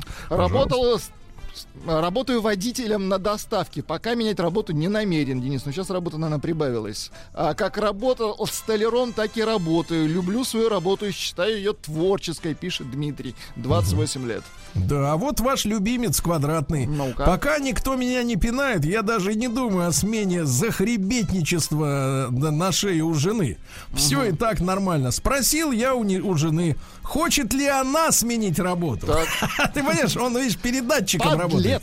А, такой, знаете ли, курьер, вот, а, сказала, что можно было бы сменить свою педагогическую профессию и также стать домохозяйкой. Бедняжка, хотеть-то она хочет, но кто же ей позволит? Хе-хе-хе. Да слышь, устроился гад, а? Пишет Да. женщина. Месяц Да. назад хотела бросить продуктовый магазин в деревне, отказаться от аренды. Теперь поняла, что хорошо, что не поспешила. Народ кушать всегда хочет, пишет Елена, Костромская область. Да, вот смотрите, м, э, что у нас. От сидения на карантине болит голова. Вот, ни на что не променяю складскую работу, пишет товарищ из складская работа. Мы складские, как говорится, да? Вот. Занимался праздниками из э, Санкт-Петербурга сообщение. Теперь таксую. Виталий Питер. Ну, сейчас праздники-то, да, не в цене. Праздник каждый день только у нас в эфире Ну, остался, только, да, да, рубрика. на удаленочке, да. если праздник. Да, да, да. Вот, а до вируса, это Беларусь на связи тоже, там нас слушают, и Александру Григорьевичу, наш пламенный, как говорится, привет, Держит свою линию, молодец. До вируса думал, что пора менять работу, но во время удаленки появилось время подумать, и теперь хочу еще больше сменить работу, чтобы все время быть на удаленке. Э, Вот, и планировать свое время, как мне удобно. Можно поработать, заняться фитнесом. На работе ведь так не сделаешь. Э, Потом можно сходить в магазин, пока никого нет, э, так сказать, в магазине и так далее. Ну, я знаю только одного человека, который, в принципе, э, совмещал приятное с полезным. Но вот он с Рустам Иванович ходил в соседний фитнес-центр мыться. Ну, а почему нет, если все Ну в да, рамках закона? да. Но это привилегия, значит, надо заслужить. Надо быть талантливым, чтобы так иметь. А. Московская область. Частный микробизнес. Установка обслуживания для фильтров для воды. Новые продажи упали, но прибавилось обслуживание уже установленных фильтров. А, работу менять не планирую. Вот. Ну, у нас люди все-таки, мне кажется, мне нравится, что, вот знаете, да, иногда говорят, что там э, как-то вот народу тяжело немножко вот, под, э, вот в этом напряженном таком поле, да, информационном, потому что каждый день вот эти сводки, цифры. Но мне кажется, нас спасает юмористическое Так, отношение давайте. к жизни, да, потому что без юмора, вот, ребята, никуда, никогда, вот в самые тяжелые годины только чувство юмора может человека держать. Э, за в- Игоря зацепились, наверное, да? да, нет, не за Игоря, за себя человек зацепился, а за косяк э, зацепился из Томска. Здравствуйте, работаю в полиции 16 лет, а мечтаю работать трансвеститом. Ах, Понимаете? Понимаете, Ну, а что ж его останавливает? а? Ну, хочется, ну, Ну, сделай. скрытые резервы, понимаете, скрытые резервы. Они, значит, в критический момент истории, они выносятся на поверхность, понимаете, да, да. Работаю на своем грузовике. Худо-бедно, работа есть. Менять не хочу. Александр Челябинск. А Худо-бедно. Из Брянска, мужчина, 32 года. Я хочу работать кочегаром, чтобы сутки через трое. Ну вот, а, товарища кочегар, вы ему ответьте, скажите, как на самом деле, да? Работаю проектировщиком из Ростова. Сейчас на удаленке работаем без остановки. Все отлично. Очень мне моя работа нравится. Объекты крутые. Ничего менять не хочу. Вадик, Зерноград. Вот Ничего, так. да, Зерноград. Зерноград, да. Вот так, вот, Владуля. А, Шью на заказ. Менять работу Да. не собираюсь, женщина пишет. Люблю свое дело. Наталья Барнаул.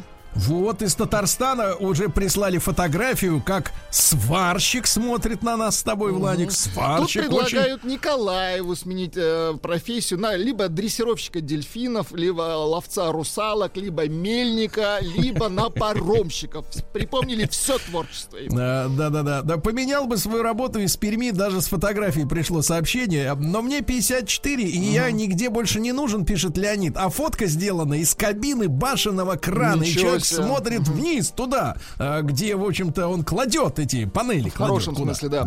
Работаю водителем мусоровоза. Если поменяю, что же вы без меня делать-то будете? И смеется. Да, да, да. А, Кострома на связи Лена. А, месяц назад еще хотела бросить свой продуктовый магазин в деревне. Отказаться от аренды. А теперь поняла, что хорошо, что не поспешила. Народ идет за едой, Лена. Что ж, видишь, видишь, а у кого-то, видишь ли, прибыля, как говорится, правильно? Вот, видите. А, Добрый день. Сергей Омск Да. пишет. Отделочник универсал. Да, это понятно. Ну, Это вот пару понимаю, с. Я просто акцентировал на профессии. Отделочник универсал. Приехал поработать в Москву, а тут эта зараза сейчас готов на любую работу, пишет. Да, да, да, да, да, очень Телочник правильно. универсал. Вот, а вот посмотрите, эм, из Татарстана тоже, значит, у меня подруга работала блудницей. Так, интересно. Сейчас хочет сменить ее на интернет-модель. Да, суть та же, а работа на удаленке. Грязно это все, мой мальчик. Грязь, грязище, правильно? Вот. Да. Работаю инженером-инструктором. Работа просто кайф. На никуда я уходить не собираюсь. Ребятушки, и вот цифры. Давайте я обновляю наше голосование. Я напомню, что вместе с Игорем Николаевым еще 69% в целом, э, так сказать, людей по стране задумываются о том, чтобы О смене, да. сменить свою работу. А наши цифры, а гораздо более позитивные. Вот смотрите, по окончанию программы 41% лишь хочет э, сменить свою работу, а остальные 59 почти, что там 58-82 сотых. А вот э, своим, э, своей, своей работой довольны и менять не хотят. Вот такие цифры, ребятушки, сегодня получились.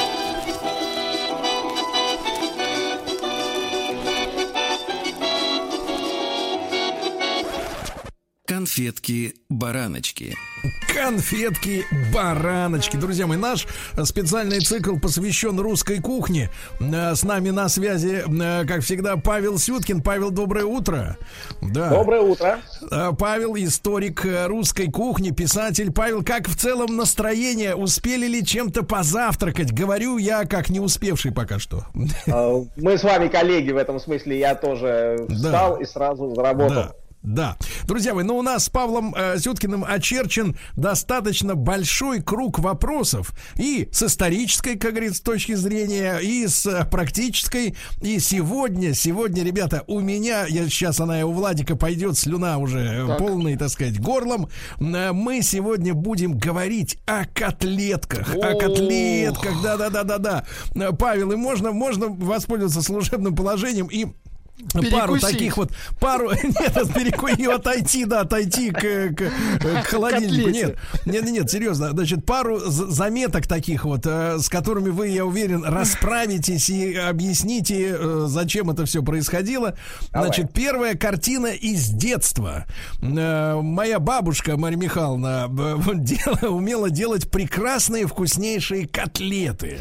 Но картина, которая вот у меня перед глазами была, она, во-первых, сама делала фарш. марш То есть у нас была мясорубка, а тогда в советское время не было электрических мясорубок, а была такая вот с ручкой, да. Да-да-да, Она Урал а, называлась. да-да-да, она пристегивалась э, к струбциной к столу с края. Ну Вот, ну и, соответственно, бабушка туда заталкивала э, куски мяса.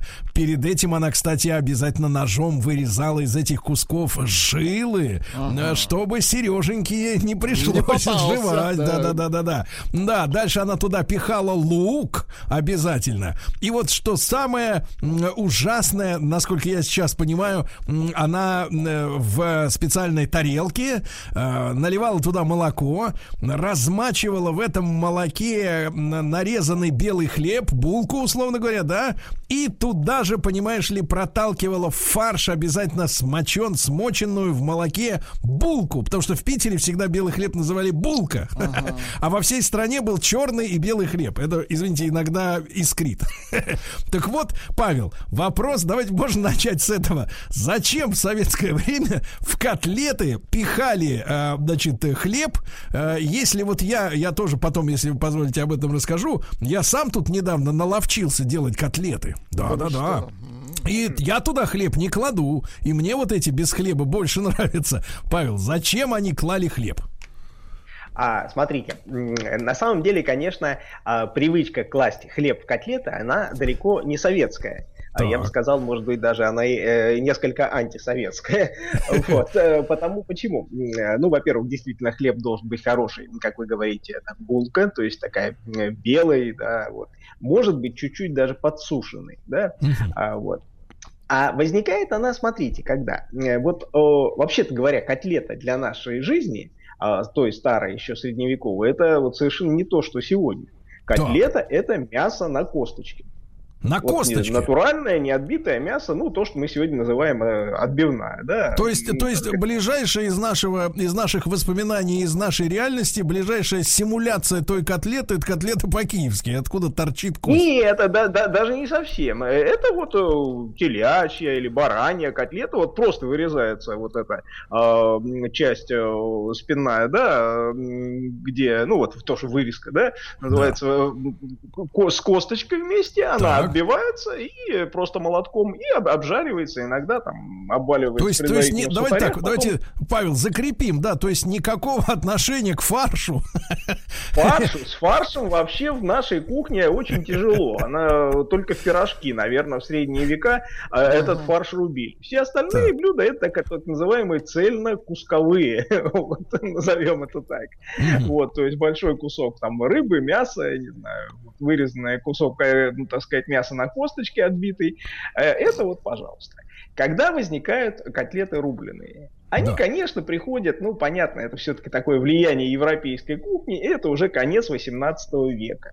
Вот э, тогда-то вот э, приходит, да, вот это желание мясо порубить, мясорубок нет. Естественно, это делалось сечкой в корыте, да, где, так сказать, рубилось мясо. Там, ну, Павел, лук, там, не могу не сырок. уточнить, э, что такое сечка. А сечка, ну вот знаете, капусту рубят еще в деревнях, э, то есть это вот э, такое, ну вот, наверное, как А у, мачете. топа- у то- у топора, да, вот Мачете, представляете да. себе острие, да, только оно бывало, бывало такое закругленное немножко. А Ну, как к нему- секира получается. Только Да, а сверху к нему ручка приделана, только вот не как у топора сбоку, да, она как бы вверх идет, да, как продолжение лезвия, да. Вот и вот сверху вот тол- толкут вот это мясо, да, этим острием в Мгм. какой, как- какой-нибудь там деревянной катке, да, а в Да. корыте. Вот, вот пока оно не станет э, ну, вот таким уже мелко-мелко нарубленным. На самом деле я пробовал это дело, это не такая ужасная э, задача, да, вот, и- изрубить все это в мелко-мелко. Это делается легко и быстро. А Вот, э, так вот, рубят, и вот из него уже делали котлеты по-новому, да, на французский лад. Вот. Ну, кстати говоря, нашей публике достаточно быстро понравилось это все. И э, вот уже в конце 18 начале 19 века у нас возникают самые известные наши котлеты пожарские. Так. Пожарские. А вы только, А, Павел, слыш- скажите, это, это блюдо, та вот эта котлета европейская, как говорится, она стала популярной только среди э, привилегированных слоев или ушла еще и в народ? Ну, смотрите, конечно, на самом деле, э, это пока вот в то еще время, это, конечно, такое баловство богатой кухни, э, обеспеченной. Понятно, что никакие крестьяне там, так сказать, у себя котлету ни- никто не делал. Не говоря о том, что и мясо ели не, си- не сильно часто. Вот. Да.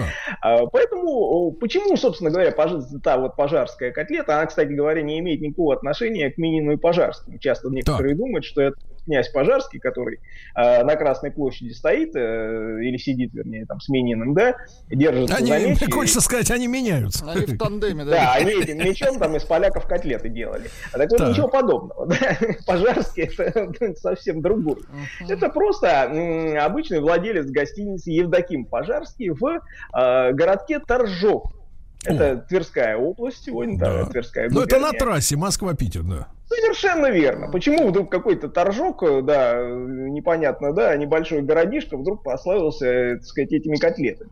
Да по очень простой причине, потому что там э, еще не было железной дороги, как вы понимаете, а, вот, а была трасса Москва-Питер, где люди останавливались, меняли лошадей, там ночевали, Э, причем, ну, как вы понимаете, ездили тогда из Москвы в Питер, да, совсем там не крестьяне, да, а это весьма обеспеченная публика, и военные, иностранные дипломаты, чиновники, в том числе и царь ездил, да, неоднократно. а, Вот, э, по этой дороге. И вот, э, собственно, э, котлеты эти готовились Евдокимом Пожарским, э, ну, практически всю свою жизнь делал он. А в чем, а в чем заключалась, Павел, вот историческая рецептура пожарской котлеты? Вот, э, чтобы мы понимали. Историческая рецептура тогда она была, э, она такая, так сказать, переходила из разного своего качества. То есть сам Пожарский делал рубленые котлеты из телятины, э, обваливал их в сухарях и э, уже обжаривал. А, вот. Э, В 1826 году Пушкин писал даже «На досуге от обеда и у Пожарского в Торжке жареных котлет отведай и отправься налегке». 26 год. Есть это еще а, м, давно-давно. А, Дальше э, Пожарский сам умирает, управлять гостиницей и вот этим трактиром, рестораном начинает его дочка. А, Вот. И она-то придумывает новую версию этих котлет. Так. Делать начала из курицы. Из курицы? Да, Дарья Пожарская начала рубить курицу. Это чтобы Вот. сэкономить. И вот эта котлета, и она, в общем-то, осталась и в памяти, и вот стала, наверное, таким символом, да, чуть ли не нашей всей русской кухни. Ну, естественно, это, наверное, под влиянием все-таки, опять же, французов. Котлета де валяй, мы помним, да, куриная. А вот э, из рубленой куля- курятины тоже делалась. Ну, а, собственно, как бы слава этих котлет, она объяснялась э, тоже исторической случайностью, конечно. Да. Проезжает через Торжок император Николай I.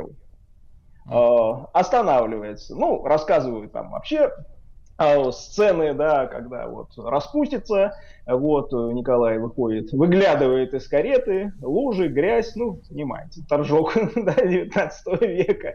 Вот, э, и выходит Дарья из э, своей гостиницы, бросается к карете, сбрасывает с себя соболью шубу и бросает под ноги царю. Вот так. Оценил государь-император э, такой подход. э, Вот. И там он, кстати говоря, отведал вот эти э, пожарские котлеты из курицы обваленные в сухарях, обжаренные до золотистой корочки.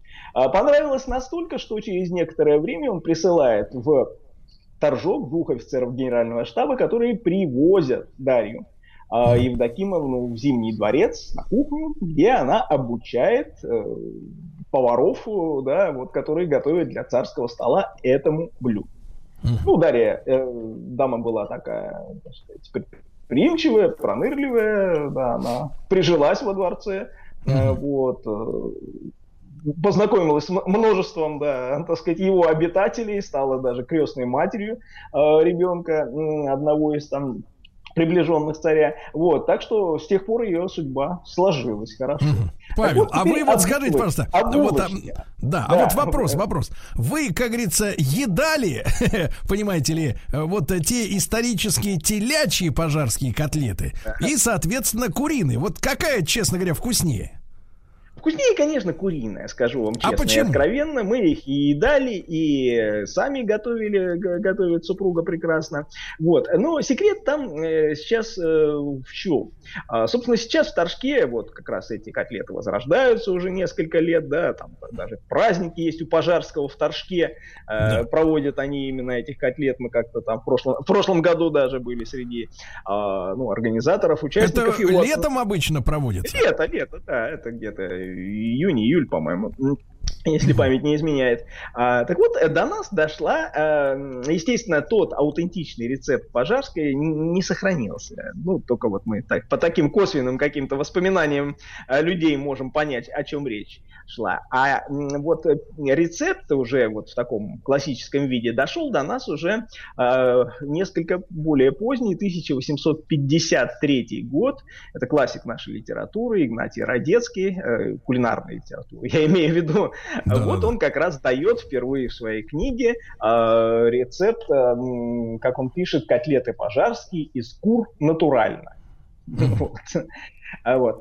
А, вот какую но- часть, как говорится, какую часть куры брали? Потому что там вот я помню есть ножки, а есть грудь. Вот он пишет снять с кур нужное количество филеев, очистить от жира, нарубить мелко, положить сливочного масла, размешать, ну и так далее, и так далее, запанировать в хлеб, яйца, сложить растопленное масло в статейник и обжарить с обеих сторон. Вот. А хлеба, как видите, нет. Так вот, хлеб появляется у нас, ну, естественно, котлета как бы развивалась, пошла в народ, в рестораны, в трактиры, да, естественно, дорабатывалась, и вот хлеб в ней появляется только уже а, к концу века, когда вот, собственно, другой наш классик кулинарии Пелагея Александрова Игнатьева уже в 1909 году вот она пишет, что тогда же вот э, в эту котлету положи размоченную булку, бел- белый хлеб. Вот. И вот с тех пор, собственно говоря, эта котлета живет вот именно Павел, с, а хле- вот- с хлебом вместе. Да, И, Павел, а а в вы как- советские времена, как вы понимаете, класть хлеб стало не только а, вкусно, но и полезно с идеологической точки зрения, поскольку мясо, как вы понимаете, на всех не напасешься, а хлеба с хлебом полегче. Да. Павел, в этой, в этой связи два вопроса. Во-первых, а, какая, какова идеальная пропорция по весу между доли, да, между мясом и все-таки булкой, которую туда кладут? Э, Ну, в принципе, э, булки-то много не надо. Ну, вот на, э, скажем, э, ну, Ну, обычно один- готовишь, ну, сколько? один к 6-7 двум. там, се- семь котлет. Э, Вот, э, ну, туда вот можно положить, наверное, треть батона, ну, вот такого батона хле- хлеба белого Да. нарезного. Вот. А, Павел, а какой, какой у хлеба в котлете функционал? То есть, ну, кроме, кроме экономить и кроме экономии э, куриной груди, вот это я понимаю. А вот э, функционал вкусовой или А, какой-то какой? Есть. На самом деле в этом логика, э, так сказать, была. А, Потому что, скажу вам честно, котлета просто из э, одной курицы, да, она Так. все-таки немножко жестковата получается. А вот булка как раз добавляет ей такой нежности, воздушности. Там еще есть секрет, между прочим, в масле. А Так. дело в том, что вот э, уже вот в соответствии с Александром Игнатьевой м, масло туда вводится не просто так ложкой кладешь, да, а вот Так. в этот фарш нужно э, масло сначала заморозить кусок, а потом потереть его на терке. То есть И вот, сливочное. ра- сливочное, да. Раз- И смешать вот эти с этим фаршем. То есть а кристаллизовать его. Логика какая? Смотрите, когда ты начинаешь жарить эту котлету, кусочки вот эти натертые масла, они, естественно, тают, Так. они смачивают вот это, так сказать, окружающий фарш, добавляют э, сочности, а дырочки остаются, да? Ну, масло Так. было, кусочек растаял, Так. осталась, так сказать, дырочка воздухом Так. заполненная, и это, естественно, составляет еще и воздушность, нежность этим котлетам еще дополнительную придает. Э, какие трюкачи. Значит, Павел, трюкачи, слушайте, а. Но, Павел, а вот скажите, пожалуйста, а технология все-таки жарки. Смотрите, и второе, что в, память вынесла, как говорится, с этим потоком слюни, слюны, вот, память вынесла следующее, что сначала бабуля моя, значит, котлеты обжаривала на сковородке, так? Обжаривала, а затем обжаренные складировала в кастрюльку, вот, значит, укладывала их туда, как говорится, штабелями, потом доливала туда э, немножко воды, вот, и эта кастрюлька как бы на газу, у нас была газ в квартире, вот, на газу подкипала несколько, там, минут 10 или, не помню, 15, то есть эти котлеты еще на водяной бане как бы до какого-то состояния доходили, а на дне этой кастрюли образовывался такой экстра прекрасный бульончик, а, который потом можно было добавить еще, например, гарниру, если это были, например, макароны или картошечка. Вот зачем доводить э, котлеты еще после жарки, еще вот на этой водяной бане? А, нет, все на самом деле очень логично. Э, И это бабушка делала очень, очень правильно, в соответствии, видимо, наверное, она еще ну, либо застала сама, либо все-таки слышала о этих, об этих старых рецептах. Собственно, и сегодня хорошие повара сначала котлету обжаривают, а потом кладут э, ну, в какую-то емкость и отправляют, ну, сегодня в духовку это делается А. просто, да?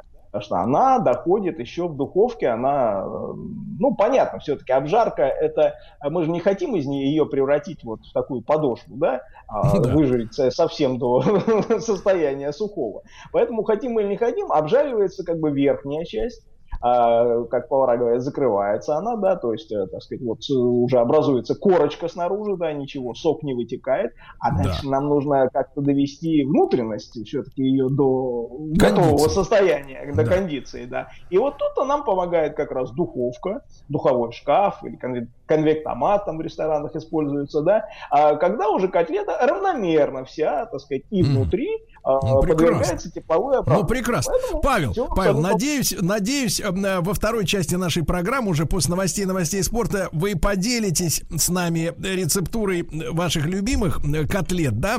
И, ребятушки, э, Павел Сюткин с нами сегодня, историк русской кухни, писатель э, в рамках нашей рубрики «Конфетки, бараночки» мы говорим о котлетах, а у нашей аудитории есть возможность на наш WhatsApp прислать ре- э, рецепт или какую-то изюминку при приготовлении котлет в вашей семье. Давайте, товарищи, сделаем нашу самоизоляцию слаще.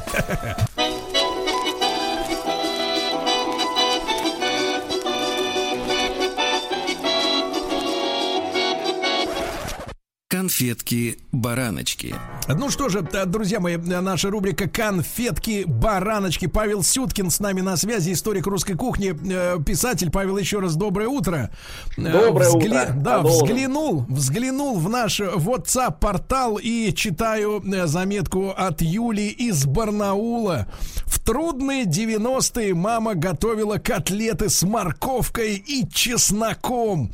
Странное для Юли сочетание, а для некоторых не странное, да, Владик? Вот, моего мужа корежило от него, когда заботливая теща приглашала к столу, но для меня это память из детства. Если хотите, уже даже генетическое, и мне нравится. Вот, Павел, в в этой связи э, такой, такой, значит, вопрос. А насколько разного рода наполнители, кроме мяса, лука и, соответственно... Чеснока Ну, булки. Погодите, вы опять вы пропихиваете свой чеснок. Ну что? вы? пропихиваете вы, Да, причем на так вот, бане. да, какие у- наполнители уместны в котлете, вот с вашей точки зрения? Э, Смотрите, ну, э, во-первых, можно, конечно, делать бобовые, да, то есть котлеты с фасолью. Для Вот, обороны. э, то есть они даже не обязательно должны быть с мясом. То есть Так. вы берете просто фасоль из э, баночки, ну, вот знаете, консервированная фасоль в Так. собственном соку, вот ее перемалываете, можно положить туда кукурузу, вот просто, так сказать, зернышки консервированной кукурузы, вот, и все это обжаривается очень, очень неплохо, на самом деле получается, но это такая вегетарианская уже котлета. Да. Вот. А по сути, конечно, ну, вы правильно говорите, лук, чеснок, э, да, это обязательно. Тут э, в котлетах, смотрите, есть эм, несколько э, таких секретов, которые просто э, нужно м, знать. Их немногие знают, но э, те хозяйки, которые ими пользуются, вот у них Сергей знает, очень хорошо получается. Так. Вот. Во-первых, смотрите, фарш, когда мы делаем его, э, ну вот когда уже провернули, да, уже там вот, э, с хлебом, да, с луком туда положили. Кстати говоря, лук можно класть сырой и обжаренный. Но вот Мгм. сырой лук, его сок, он э, немножко делает котлету более жесткой. А вот Да. обжаренный, наоборот, э, такой э, разваристый, да, Как говорится, парадокс. Да, да, да. Вот. Котлету нужно мешать, фарш котлетный нужно мешать обязательно вилкой. Ни в коем случае не ложкой. Потому Так. что ложка лишает его вот этого воздуха, кислорода, вот насыщенности, да, вот этой воздушности, она просто и превращает его в такой А, сосисочный. а если, как говорится, рукой? Ага. Ну, рукой, да, можно рукой, но все-таки вот эти зубчики вилки, они, как бы, так сказать, еще вносят дополнительно туда воздух, да, воздушность придают. Да. А следующий момент. Э, Очень распространено среди поваров э, и домохозяек, которые сначала слепят котлету, ну вот это такой пирожок, да, из мяса, и дальше его начинают отбивать. Видели, наверное, да? Мгм. То есть вот Обо из руки... Нет, нет, просто вот э, возьмут в одну руку и вот со всей силы, со а в другую силы, руку вот с этим э, фаршем, так сказать, бьют, да? Чтобы. Для чего? Да, да, да, до гематомы на руке, да? До соседей. Да, да. Вот, на самом деле, логика этого всего процесса, она абсолютно потерялась. Это действительно старый прием, когда э, делался фарш на а, вот этой той самой сечкой, да, или ножами, да, ру- рубился мелко. Ну, все равно он, конечно, рубился не настолько мелко, как сегодня делает мясорубка. Вот. Поэтому действительно его немножко адми- об- отбивали, да, чтобы, ну, вот как-то он плотнее, плотнее стал, но сегодняшний фарш из мясорубки, он уже настолько там промолот, что вы добиваетесь, э, ну, как бы обратного эффекта, да, вы лишаете его вот этих, э, так сказать, воздуха, пузырьков, да, и делаете, превращаете его в такой, ну, резиновый, да, абсолютно однородный сосисочный фарш, как говорят, э, да, специалисты. И, наконец, третье, жарить нужно на топленом масле. Это Вот, что э, за масло такое? Ну как, ну это наше традиционное. Уже использованная. Нет, нет, нет.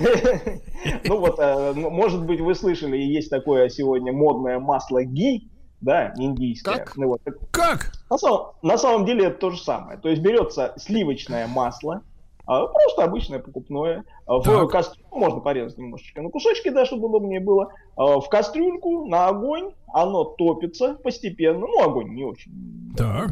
что делаете, да, оно топится, делится на три фракции. Вниз э, опадает, э, ну, вот такие какие-то уже пло- Так, плотные товарищи, частицы, да. товарищи от Павла Сюткина уроки химии продолжим после рекламы.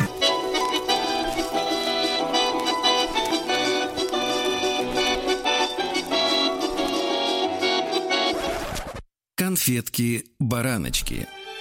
Итак, друзья мои, Павел Сюткин, историк русской кухни, писатель, э, сейчас преподает урок получения топленого э, масла и прозвучало зловещее слово фракция.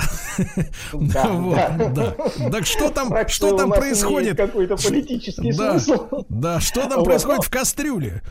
Э, В кастрюле действительно образуются три фракции, а, то есть вниз выпадают ну, такие хлопья более плотные, а в серединке остается а, самое такое прозрачное, золотистое, с прекрасным цветочным запахом а, числое топленое масло, ну и сверху образуется пена.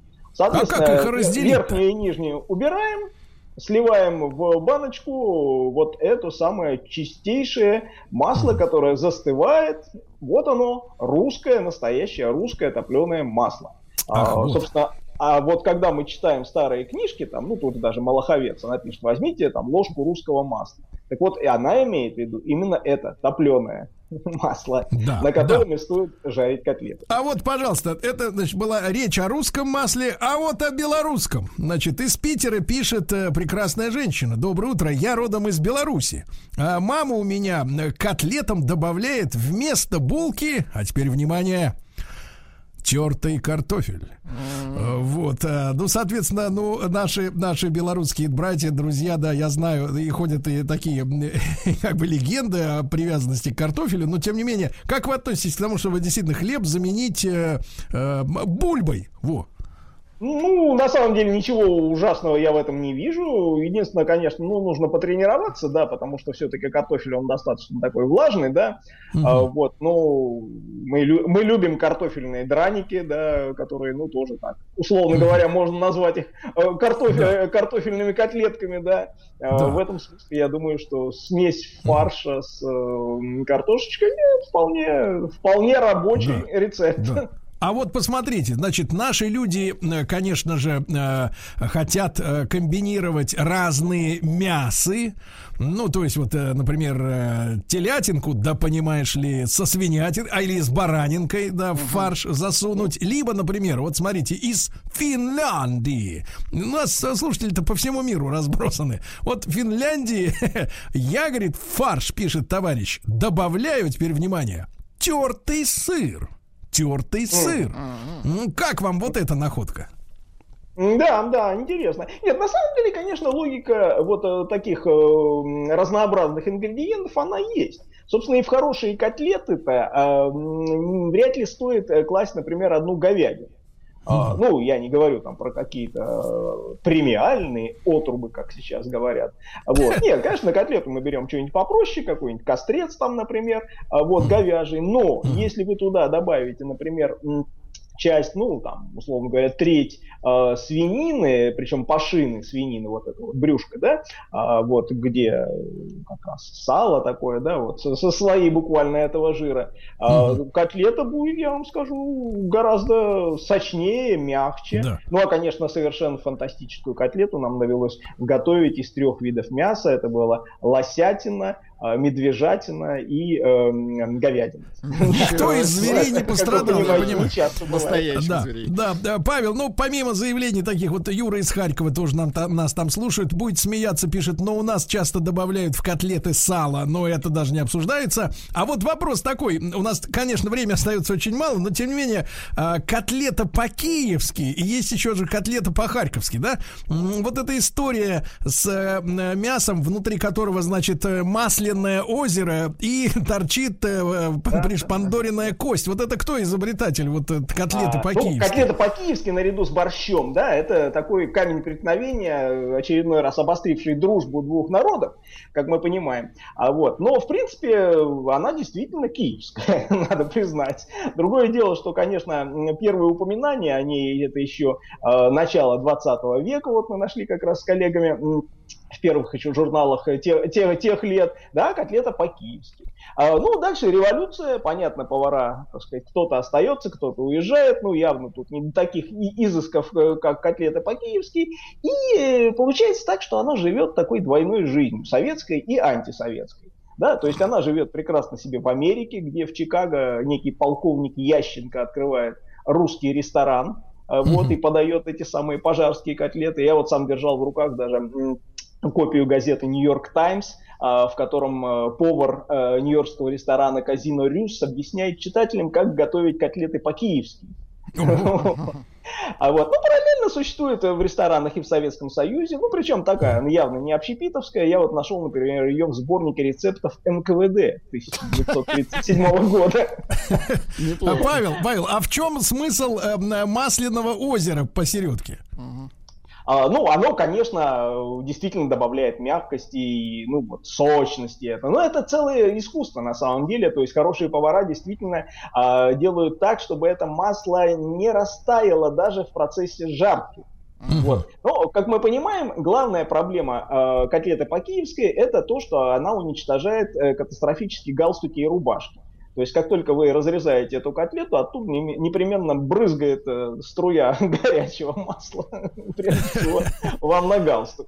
А вот. А, Да, поэтому Павел, но, даже- э, Павел, а это прекрасно, это прекрасно. Я думаю, что многие истекли, э, я имею в виду в хорошем смысле, истекли сегодня э, слюной. Впрочем, как и обычно, да, друзья мои, Павел Сюткин, историк русской кухни, писатель с нами был сегодня в прямом эфире. Павел, огромное спасибо вам, как всегда. Э, Конфетки-бараночки, весь цикл можно слушать на сайте радиомаяк.ру, в подкастах, в iTunes. Ну и, друзья мои, мужчины, на вас одна надежда. Засучивайте рукава и готовьте. Готовьте, как мы с Владиком. Э, Судя по всему, это были приступы тревоги. Что? Страха, синдром паники. Могу прописать успокоительное. Эй, взгляни на меня. Я что, на паникюра похож? Ну, та- Я так похож сразу. на паникюра? Стыдиться вам нечего. Любой невропат... Тебя что, выперли с ветеринарных курсов? У меня был инфаркт. Кардиограмма не подтверждает. Мужчина. Руководство по эксплуатации. Не может быть, не может быть.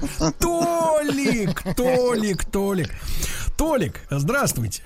Да, папаша. Да, Анатолий Яковлевич. Можно, а, я можно. диву даюсь, диву даюсь. Вы ушли в недельный, но санкционированный вашими, назовем так, убеждениями за, за- запой, да? Какие убеждения? Я в Да, там изоляции. Какие убеждения, ничего кроме, да, понятно. Значит, Анатолий Яковлевич, э, вас не было неделю, вы, соответственно, вели себя как истинный, как говорится, да, э, убежденец, скажем так. Как истинный кто? Не надо Как истинный. да, не надо. Да, да, так вот, но вы ушли под корягу. вот Нас к этому партия не призывает. Вот, надо сохранять бдительность, да. Ну так вот, Анатолий Яковлевич, да, я заявлю тему, а потом вы будете напоминать предыдущий разговор или все-таки сразу с места в карьер, как говорится, да. Ощущение, что вас де- месяц де- не было. Да делайте, что хотите. Ну, вот делаю с вами, что хочу. Смотрите, у нас сегодня любопытная история. э, как э, называется так тема? Как проблемы родителей влияют на судьбу детей, да? Вот, Да. мы ведь с вами, Анатолий Яковлевич, ну, не знаю, вы позже стали подрастать, мы пораньше. Я еще помню тезис э, «сын за отца не в ответе». Так вот, так вот, так вот и незаметно. Это вам, вам глаза залили ваши товарищи по партии. Конечно, А, да вот того незаметно. Так вот, смотрите, значит, сын за отца не в ответе, да? Вот, Да. сегодня мы видим э, огромное количество людей, не знаю, было ли их раньше меньше, но сейчас это бросается в глаза. Разрыв между поколениями огромный. Значит, я уж не говорю о том, что невозможно найти сегодня э, как хоть столько-нибудь стоящую династию трудящегося элемента. Э, Династию, как бы так сказать, капиталистов найти можно. А вот трудящегося элемента, да, когда дед э, сверлил, сын сверлил, внук сверлит, этого нет, да, и э, на поверхность выходит ситуация, когда дети категорически сильно отличаются от своих родителей, некоторые даже и не звонят, вот. Но, а вы говорите о том, что все равно проблемы, которые каким-то мистическим способом были у родителей, влияют на судьбу этих детей, которые чувствуют себя оторван- оторванными от этой вот э, какой-то линии, да, общей генеральной, семейной. Ну, смотрите, во-первых, не всегда люди оторваны от генеральной линии. Как минимум на уровне Нет, алкоголизации. в это нет. Ваша линия вот целую неделю заставляла вас пить. Ну прекратите, в конце концов. Он имел право, причем законное. А это еще проверить надо. То- Толик, давай. Хорошо. Вы помните? Смотрите, у вас сегодня два нукера.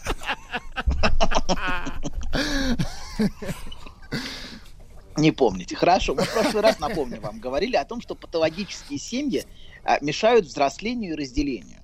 Мы говорили о том, что такая семья может создавать у субъекта конфликт между его лояльностью, родительским ожиданием и необходимостью взросления. Вспоминаете, да, потихонечку? Когда патологическая семья и патологические отношения удерживают его в определенной позиции. Так. Если, если помните, я говорил, что с подростком например, могут общаться как с младенцем. Мгм. Вот, абсолютно не меняя, не меняя форму общения с ним, сюсюкаясь. Вот. И скрытая лояльность вот такой семье может ограничивать человека возможность занять место зрелого мужчины и зрелой женщины. Ну, что, что бы это ни значило. Так вот, продолжим сегодня разговор про патологические семьи и как они препятствуют развитию. Я приведу несколько, да, приведу несколько зарисовок того, как такая семья ограничивает сами возможности развития. Ну, давайте во- возьмем такую первую иллюстрацию. Она будет связана с такой проблемой, которая называется школьной фобией. Это когда ребенок из-за тревоги отказывается ходить в школу. А Так. каждый поход в школу может сопровождаться, например, приступами страха, головокружением, тошнотой. Или он может, например, постоянно заболевать а, после похода в школу, тоже очень часто. И, как правило, этот симптом, ну, как правило, рассматривается как внутренний конфликт ребенка, что он сам боится взрослеть и разделяться с семьей, вот, а, что надо, в школа-то это взросление, это социализация, а он где боится, значит, разделяться. И сам, сам хочет оставаться дома. Но часто, я бы сказал даже скорее всего, такого рода детские симптомы являются не столько выражением желания самого ребенка остаться дома, сколько могут выражать скрытое родительское желание не отпускать ребенка, удерживать его рядом. Что в присутствии, э, в присутствии ребенка дома есть скрытая потребность у кого-то из родителей. Очень часто детские симптомы говорят именно об этом. Знаете, То есть, погодите, был погодите. хор- Да. То есть, Да. даже если, например, сами родители ходят на работу в этот момент, и их нет дома, все равно. Ну, Во-первых, не все родители ходят на работу. Давайте так. То есть ваши не ходили. Мои не ходили. Они, Ну Сергей, они сразу пошли в школу. А кто их кормил, ваших родителей? Ну, как, как, как-то получалось. Как говорится, на рабочий кредит, значит, жил, да? Ну, как-то, как-то, как-то оно происходило. Короче говоря, знаете, у римлян был хороший вопрос. Куи боно, куи продест. То есть кому, Как? кому выгодно, тому и хорошо. То есть кому в семье, важно, важно задаться вопросом, кому в семье выгодны эти симптомы ребенка. Дети очень чувствительны, мы об этом говорили уже не раз, к бессознательному желанию родителей. И всегда в той или иной степени стараются его оправдывать. И иногда попытка ребенка соответствовать скрытому желанию родителя может приводить к тому, что ребенку даже навязывается роль родителя для родителя. Это вот парентификация, мы об этом будем еще говорить. Вот, а, если мы, конечно, не выйдем в ближайшие дни и не заговорим о любви, наконец. Вот, то будем продолжать Доктор говорить хочет о о любви говорить, очень хорошо. Да. О любви Но- не говори, но о ней все сказано.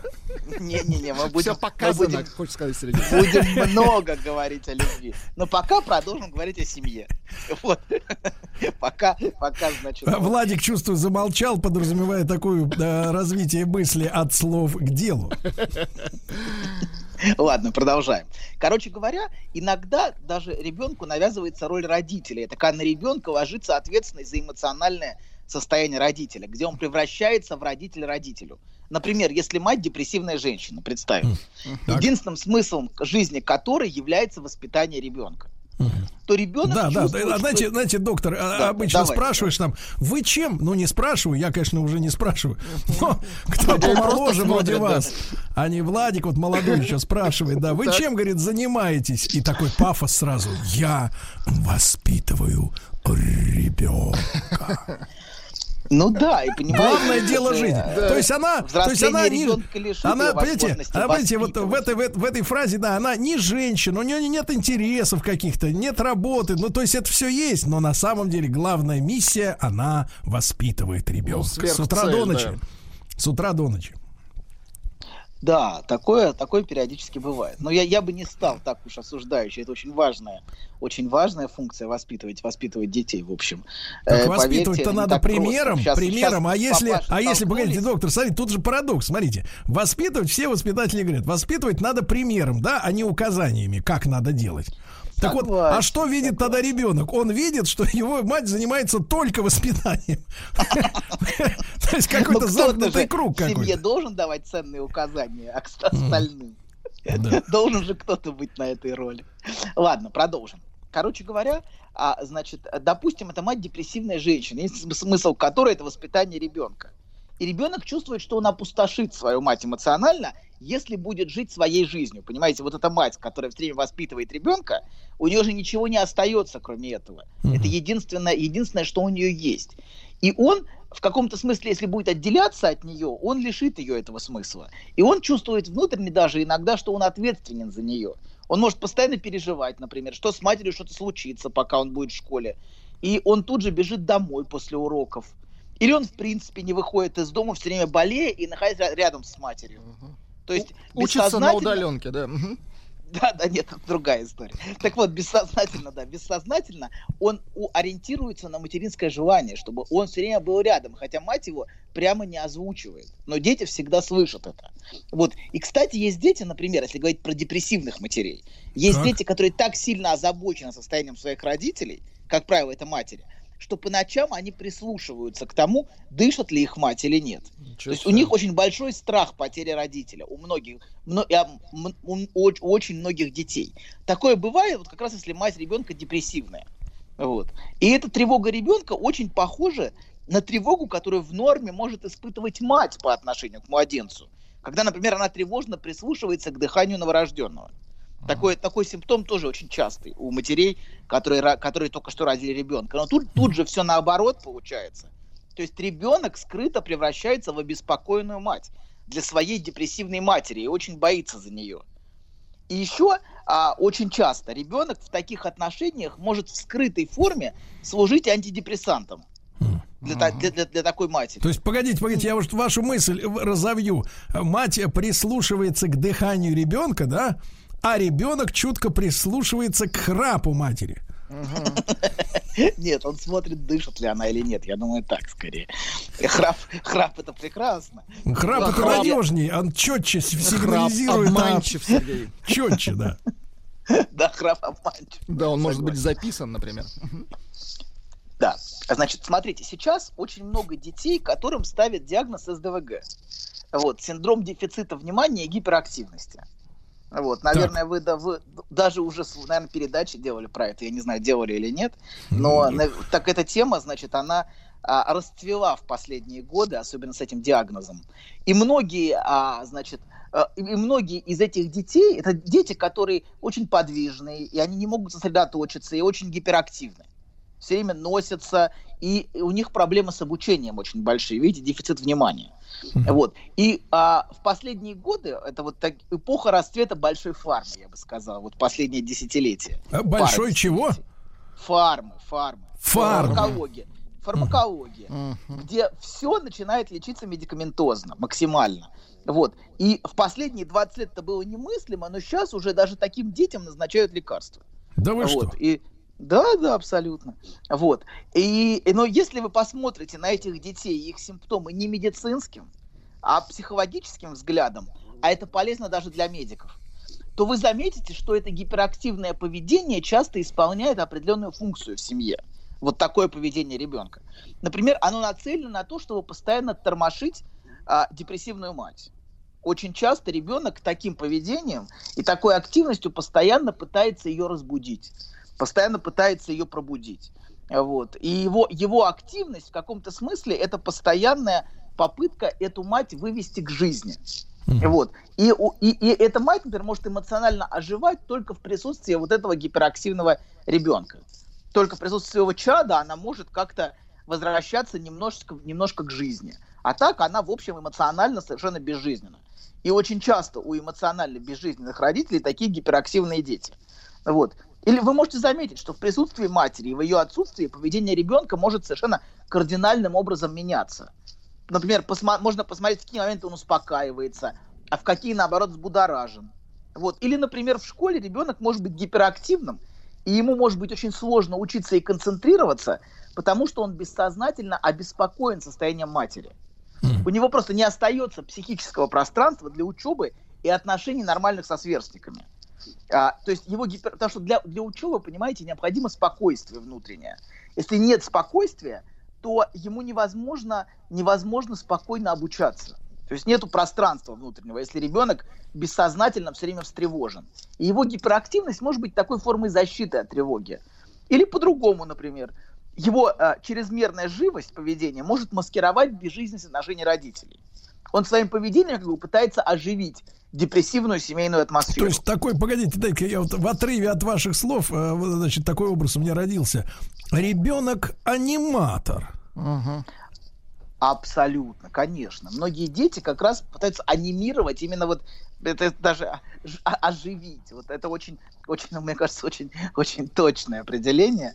Вот, а, потому что необходимо, то есть его симптом в этом смысле необходимо рассматривать не в отдельности, а как что-то внутри семьи, как что-то внутри отношений что-то как бы целостное. Не надо, не надо никогда вырывать ребенка в своем рассмотрении из, и просто смотреть чисто на его симптомы.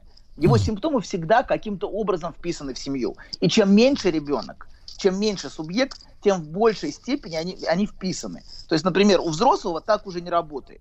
Но у маленького ребенка психи... многие симптомы абсолютно являются продолжением семьи и продолжением отношений внутри семьи. Ну, а скажите, продолжением это... отношений родителей.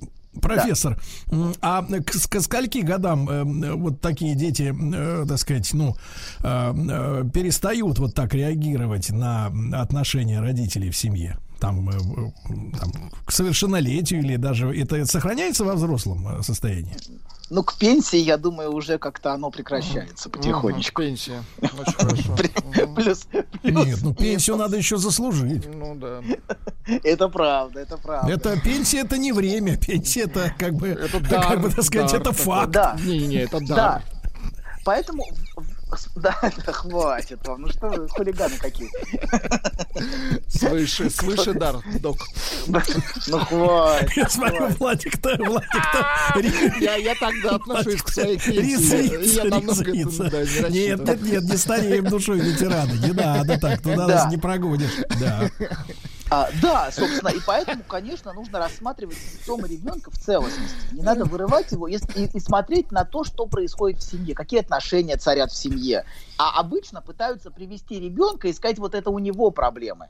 И есть даже, знаете, привести сразу в аптеку, я так понимаю, угу. да? Вот, да, смотри, и, это и твои таблеточки. Конечно, и перевести все да, да, да. Это него. твои это таблеточки, он. а это мои. Значит, Анатолий Яковлевич Добин сегодня с нами, и после новостей новостей спорта продолжим. Расскажите про свой сон. Я сплю крепким сном. Слышу плач младенца. Иду к холодильнику, чтобы достать молока. Несу ребенку молоко. А оно черное, Бен. Скажи, что это значит? Только без грязи про мою мамашу. Мужчина. Руководство по эксплуатации. Итак, друзья мои, сегодня у нас рубрика «Возвращение блудного профессора». Да-да-да, Анатолий Яковлевич вернулся. А, кстати, спрашивают, э, по какой цене принимаете онлайн? Э, вот. Но мне кажется, по той же. 10, 10. Что, зачем меньше? Да, значит, Анатолий Яковлевич, ну вот видите, уже не, не, не, от, не отнекивается, уже просто вздыхает. Это путь к выздоровлению. Да, значит, Анатолий Яковлевич, итак, э, э, проблемы, э, проблемы у детей иногда бывают обусловлены взаимоотношениями родителей и атмосфере, атмосферой в семье, правильно? Да, знаете, есть поговорка такая, устами младенца глаголит истина. Вот я бы переформулировал, вот я бы сказал, симптомами ребенка глаголит истина того, что происходит в семье. Симптомы ребенка отражают э, то, что происходит в семье. Э, И это, это яз- и, и находит как бы язык выражения. Те проблемы, те конфликты. А, и ребенок в каком-то смысле как, как промокашка в семье. Он демонстрирует своими симптомами все те проблемы и все те скрытые сложности. И чем больше родители пытаются их отрицать, тем сильнее эти симптомы. Чем меньше о них говорится, например, о тех проблемах, я не знаю, а, о тех сложностях, которые есть в семье, тем сильнее часто, симп- чем, тем сильнее часто симптомы у ребенка. Но, как всегда, всегда есть связь. Чем меньше, особенно чем меньше ребенок, тем сильнее эта связь между а, проблемами в семье и симптомами ребенка. Анатолий Яковлевич, скажите, пожалуйста, а что укрепляет вас, когда вы одной пока что ногой встаете на скользкий путь борьбы с ее величеством фармой? Ведь э, бюджеты, бюджеты, которые, которыми ворочают люди, э, продающие п- порошки всякие снадобья, они превосходят, Они превосходят манящие, ваш да. гонорар многократно. Меня укрепляет вера. О, да, вот я чувствую, целую неделю укрепляли ее. Укрепляю, укрепляю. Да, да, да, с какими-то, так сказать, со- соведущими, да, другими. да. И вера моя укрепилась за неделю. Ну, понятно, понятно. Так, Анатолий Яковлевич, а, ну, глупо задавать вам вопрос, что делать, это как бы, да, это, это не наш Да, случай. да, нам нужно, нам нужно немножко двинуться дальше. Подождите, Так. прежде чем что-то делать. Вот. А, так, э, я обещал иллюстрации. Да, да, да, вы хотели проиллюстрировать. Да, смотрите, да, а, да, значит, давайте, давайте приведу зарисовку. Зарисовку одну, Прилично вот, а, полностью замаскированную, вот, но тем не менее, а, тем не менее вполне реально. Представим себе девушку-подростка, единственного ребенка в семье, которая поступает, ну, скажем, на актерский, допустим, на актерский факультет. Ну, а А вот. почему сразу вот, э, почему сразу вот не- не- нерабочий элемент у вас появляется в кадре? Ну что, ну ко мне не приходят труда- трудовики, ну что делать? Я, я хочу их видеть, но они не приходят. Я все жду, когда человек от, от Потому что вы в придет. своих историях, потому что Но а вы не чувствуете связь. У вас, вот вы видите связь в этом, а связь наоборот, то, что вашими героями является нетрудовой элемент. Когда вы Может начнете, быть, начнете может в своих сказках вот этих эфирных лечить э, слесарей, вот, и, пор- и людей труда реального, так, экскаваторщиков начнете. Вот при, давайте вот, давайте с сегодняшнего дня начнем э, лечить. Вот давайте. Приходит к вам экскаваторщик. Я боюсь, Строитель приходит. Давайте. Крен, крановщик. Давайте. Кто очень нужно? Попробуй дом построить без крана. Давайте Попробуй. вернемся к иллюстрации. Давайте, Сергей, ага. сидите тихо. Иллюстрация у нас. Значит, поступает девушка на актерский факультет. Ну, Фу. скажем, на актерский. И прекрасно сдает все экзамены. Она поступает, все проходит хорошо, а, а у нее появляются новые друзья, ее талант, например, отмечают на факультете преподаватели, и у нее уже начинают потихонечку вырисовываться какие-то профессиональные перспективы. Вот. И тут совершенно неожиданно для всех с ней случается то, что называется нервным срывом в простонародье. Ну, например, у нее начинаются приступы тревоги, страха и паники, которые не дают ей учиться. И она вынуждена бросить учебу, перестать общаться с друзьями и вернуться на полное попечение матери. Вот. Которая, как это ни странно, вот мать, соверше- совсем не обеспокоена таким развитием событий. И если до болезни дочери она была несколько депрессивной, то тут вдруг у нее появляются силы и энергия. И она становится гораздо более активной, эта мать. И если говорить о семье, то эта семья, допустим, всегда была выстроена вокруг матери, чье желание полностью властвует в семье. Хотя она, она, она нигде не работает, а отец занимает, ну, видный пост, престижный пост. Но в семье все подчиняются матери, в том числе и этот сам, сам этот внешне очень успешный отец. Так у Семье вас, его- значит, вот а, да. оплачивает вашу работу вот эти отцы с известных, так сказать, э, постов. Мгм. Понятно, Ну, на по- кого вы Но ориентируетесь. не, но не безработные же матери оплачивают. Ну, Но точно. Кто-то- оплачивает. Да нет, ну вообще знаю, брать деньги у деньги. это вообще пошлость. А, Ну, хватит. Заплатит Ну, это папа. нормально. Это Ага. абсолютно нормально брать деньги у женщин, поверьте мне. Да нет, я-то вам-то верю. Вы старый Альфонсо. Какой вы подлец, доктор. В этом нет ничего постыдного. Вы еще такие а? услуги оказываете. Как не стыдно, доктор. Шельмец. Так что это вполне нормально. Так, дальше. Не надо, не надо вот тут. Итак, дочь, дочь лежит с э, полотенцем мокрым на лбу. субстанция- Давайте так, вообще деньги субстанция мистическая, давайте так. Она каким-то необычным всегда каким-то образом приходит. Это всегда как-то так. Ну, я- послушайте, у любого кажется, нормального человека приходит, путям. приходит, давайте так, приходит смс, вам не приходит? Хорошо, ладно, продолжим. Короче говоря, а, значит, а, а, э, это в семье, в семье слово отца мало что значит. Я часто встречаю, очень часто встречаю такие семьи. Социальный успех вовне и при этом полное бесправие отца внутри. Например, ну, например, его так называемая инфантильность является причиной постоянных насмешек со стороны жены. И мужчиной он себя, похоже, ощущает только за дверью дома. И такое очень часто случается, когда а, этот мужчина внешне очень успешный, а, даже, скажем, ну, очень богатый, приходит домой, он тут же а, попадает полностью во власть жены. А, то есть его слово ничего для этой матери не значит. И это слово никак не ограничивает а, власти ее желания в семье. А п- погодите, погодите, доктор, а почему она не уважает его достижения вовне? А какие у него могут быть достижения? Ну, профессиональные. вообще- Он э, богатый человек может пользоваться, например, каршерингом. И что? Ну, Почему она не уважает его? Почему у него Вообще, такая репутация неуважаемого? у него есть благодаря мне. А. Если бы не я, вообще ничего бы у него не было. Не вышло бы из него ничего. Мгм. Вообще то есть она вышло бы. создала Да, его, конечно. да, Так и был бы инфантильным полудурком. Вот, Она если бы не я. продюсер. Продюсер.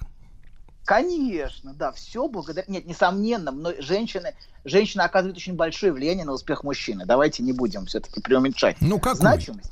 Вот, это правда очень-очень важно. Же, опора и а, ощущение опоры в лице женщины. И часто желание женщины, правда, подталкивает мужчину к успеху. Послушайте, Анатолий, но при этом, смотрите, маленькая ремарка, но Хорошо. при этом мы видим женщин, которые, размышляя, конечно, фантазийно, потому что таких нет, но они, когда размышляют о мужчине, которого хотят встретить, всегда звучит м, такая фраза «мне нужен сильный мужчина со стержнем внутри». А когда мы видим мужчину, которого слепила же- жена-продюсер, то, в общем-то, говорить о сильном и со стержнем не приходится. Тут как Ну, противоречие. смотрите, истерическая женщина хочет господина, над которым она могла бы господствовать. Вот, а вот это проблема, понимаете?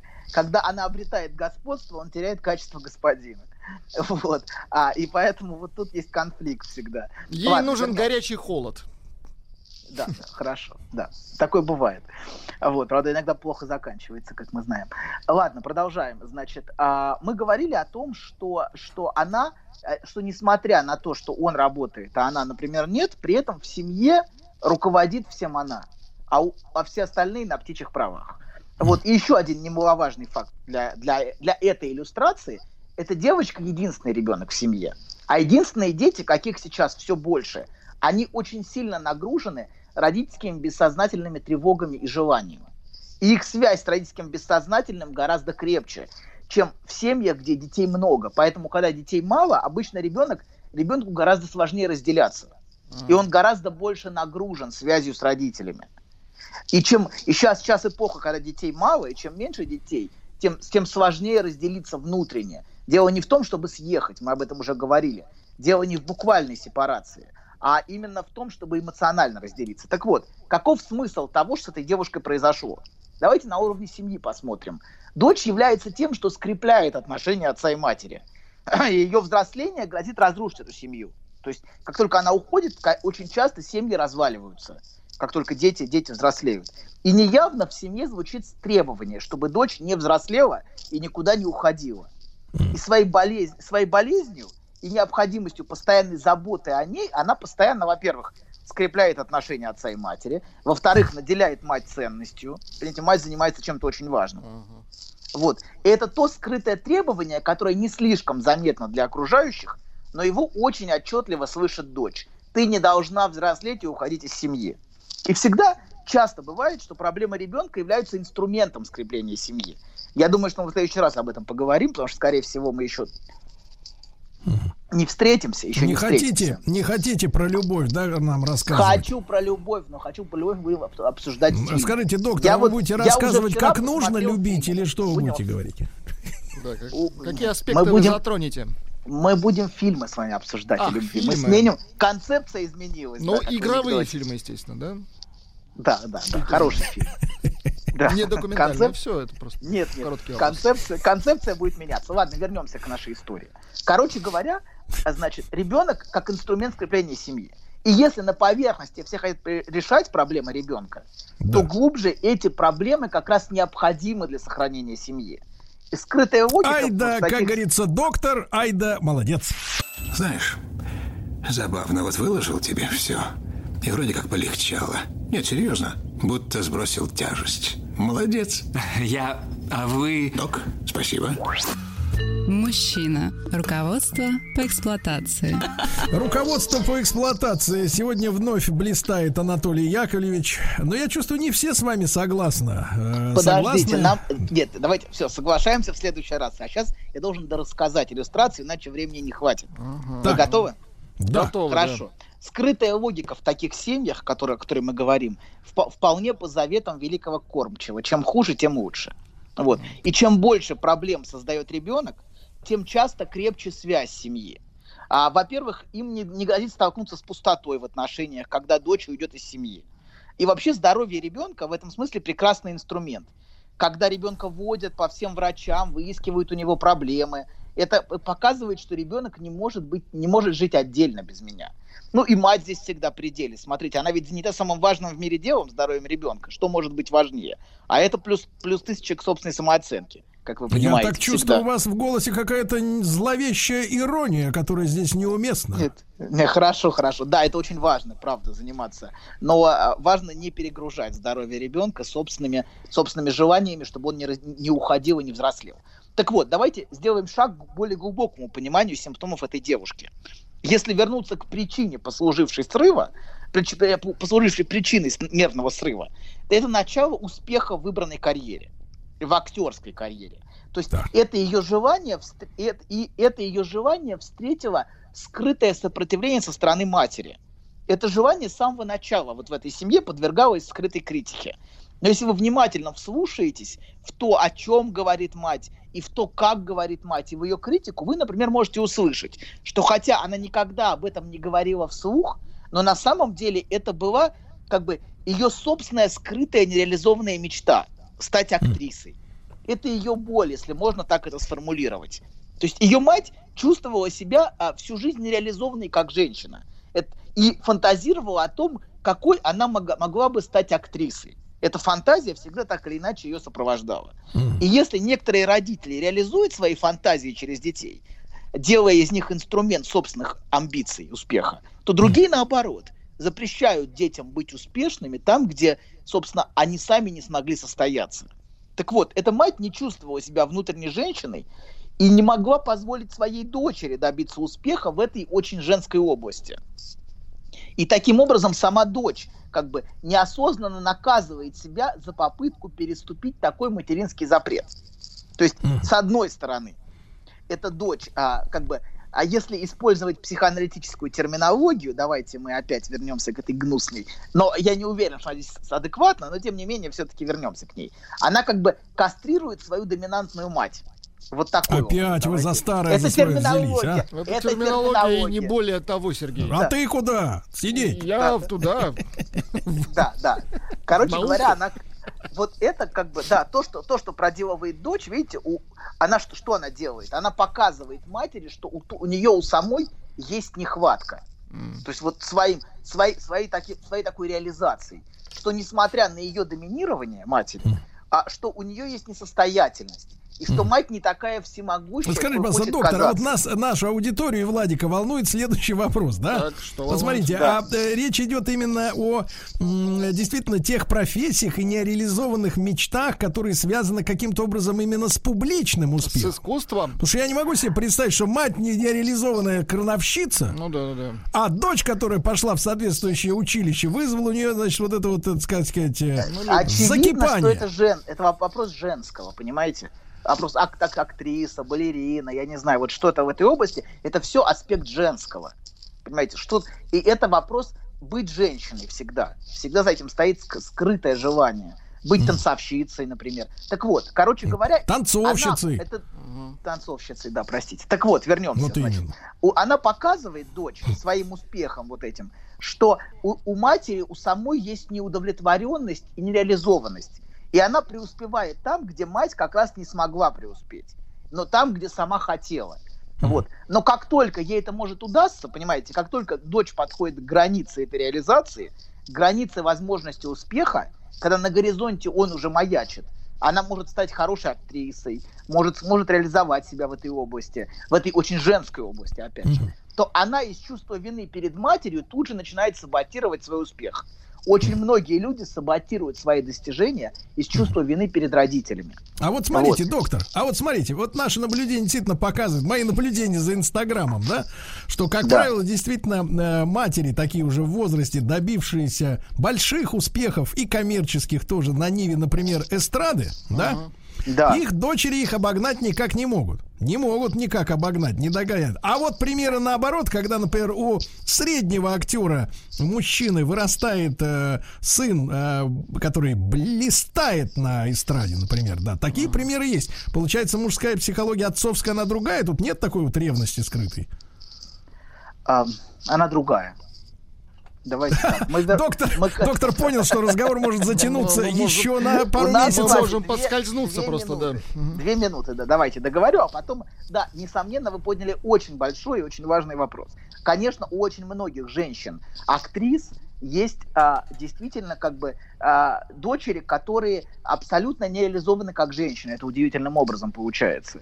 Вот если вы присмотритесь к, на- к на- к нашим актрисам или к западным, вы увидите, что многие, многие дочери чувствуют обиду на свою мать, актрису.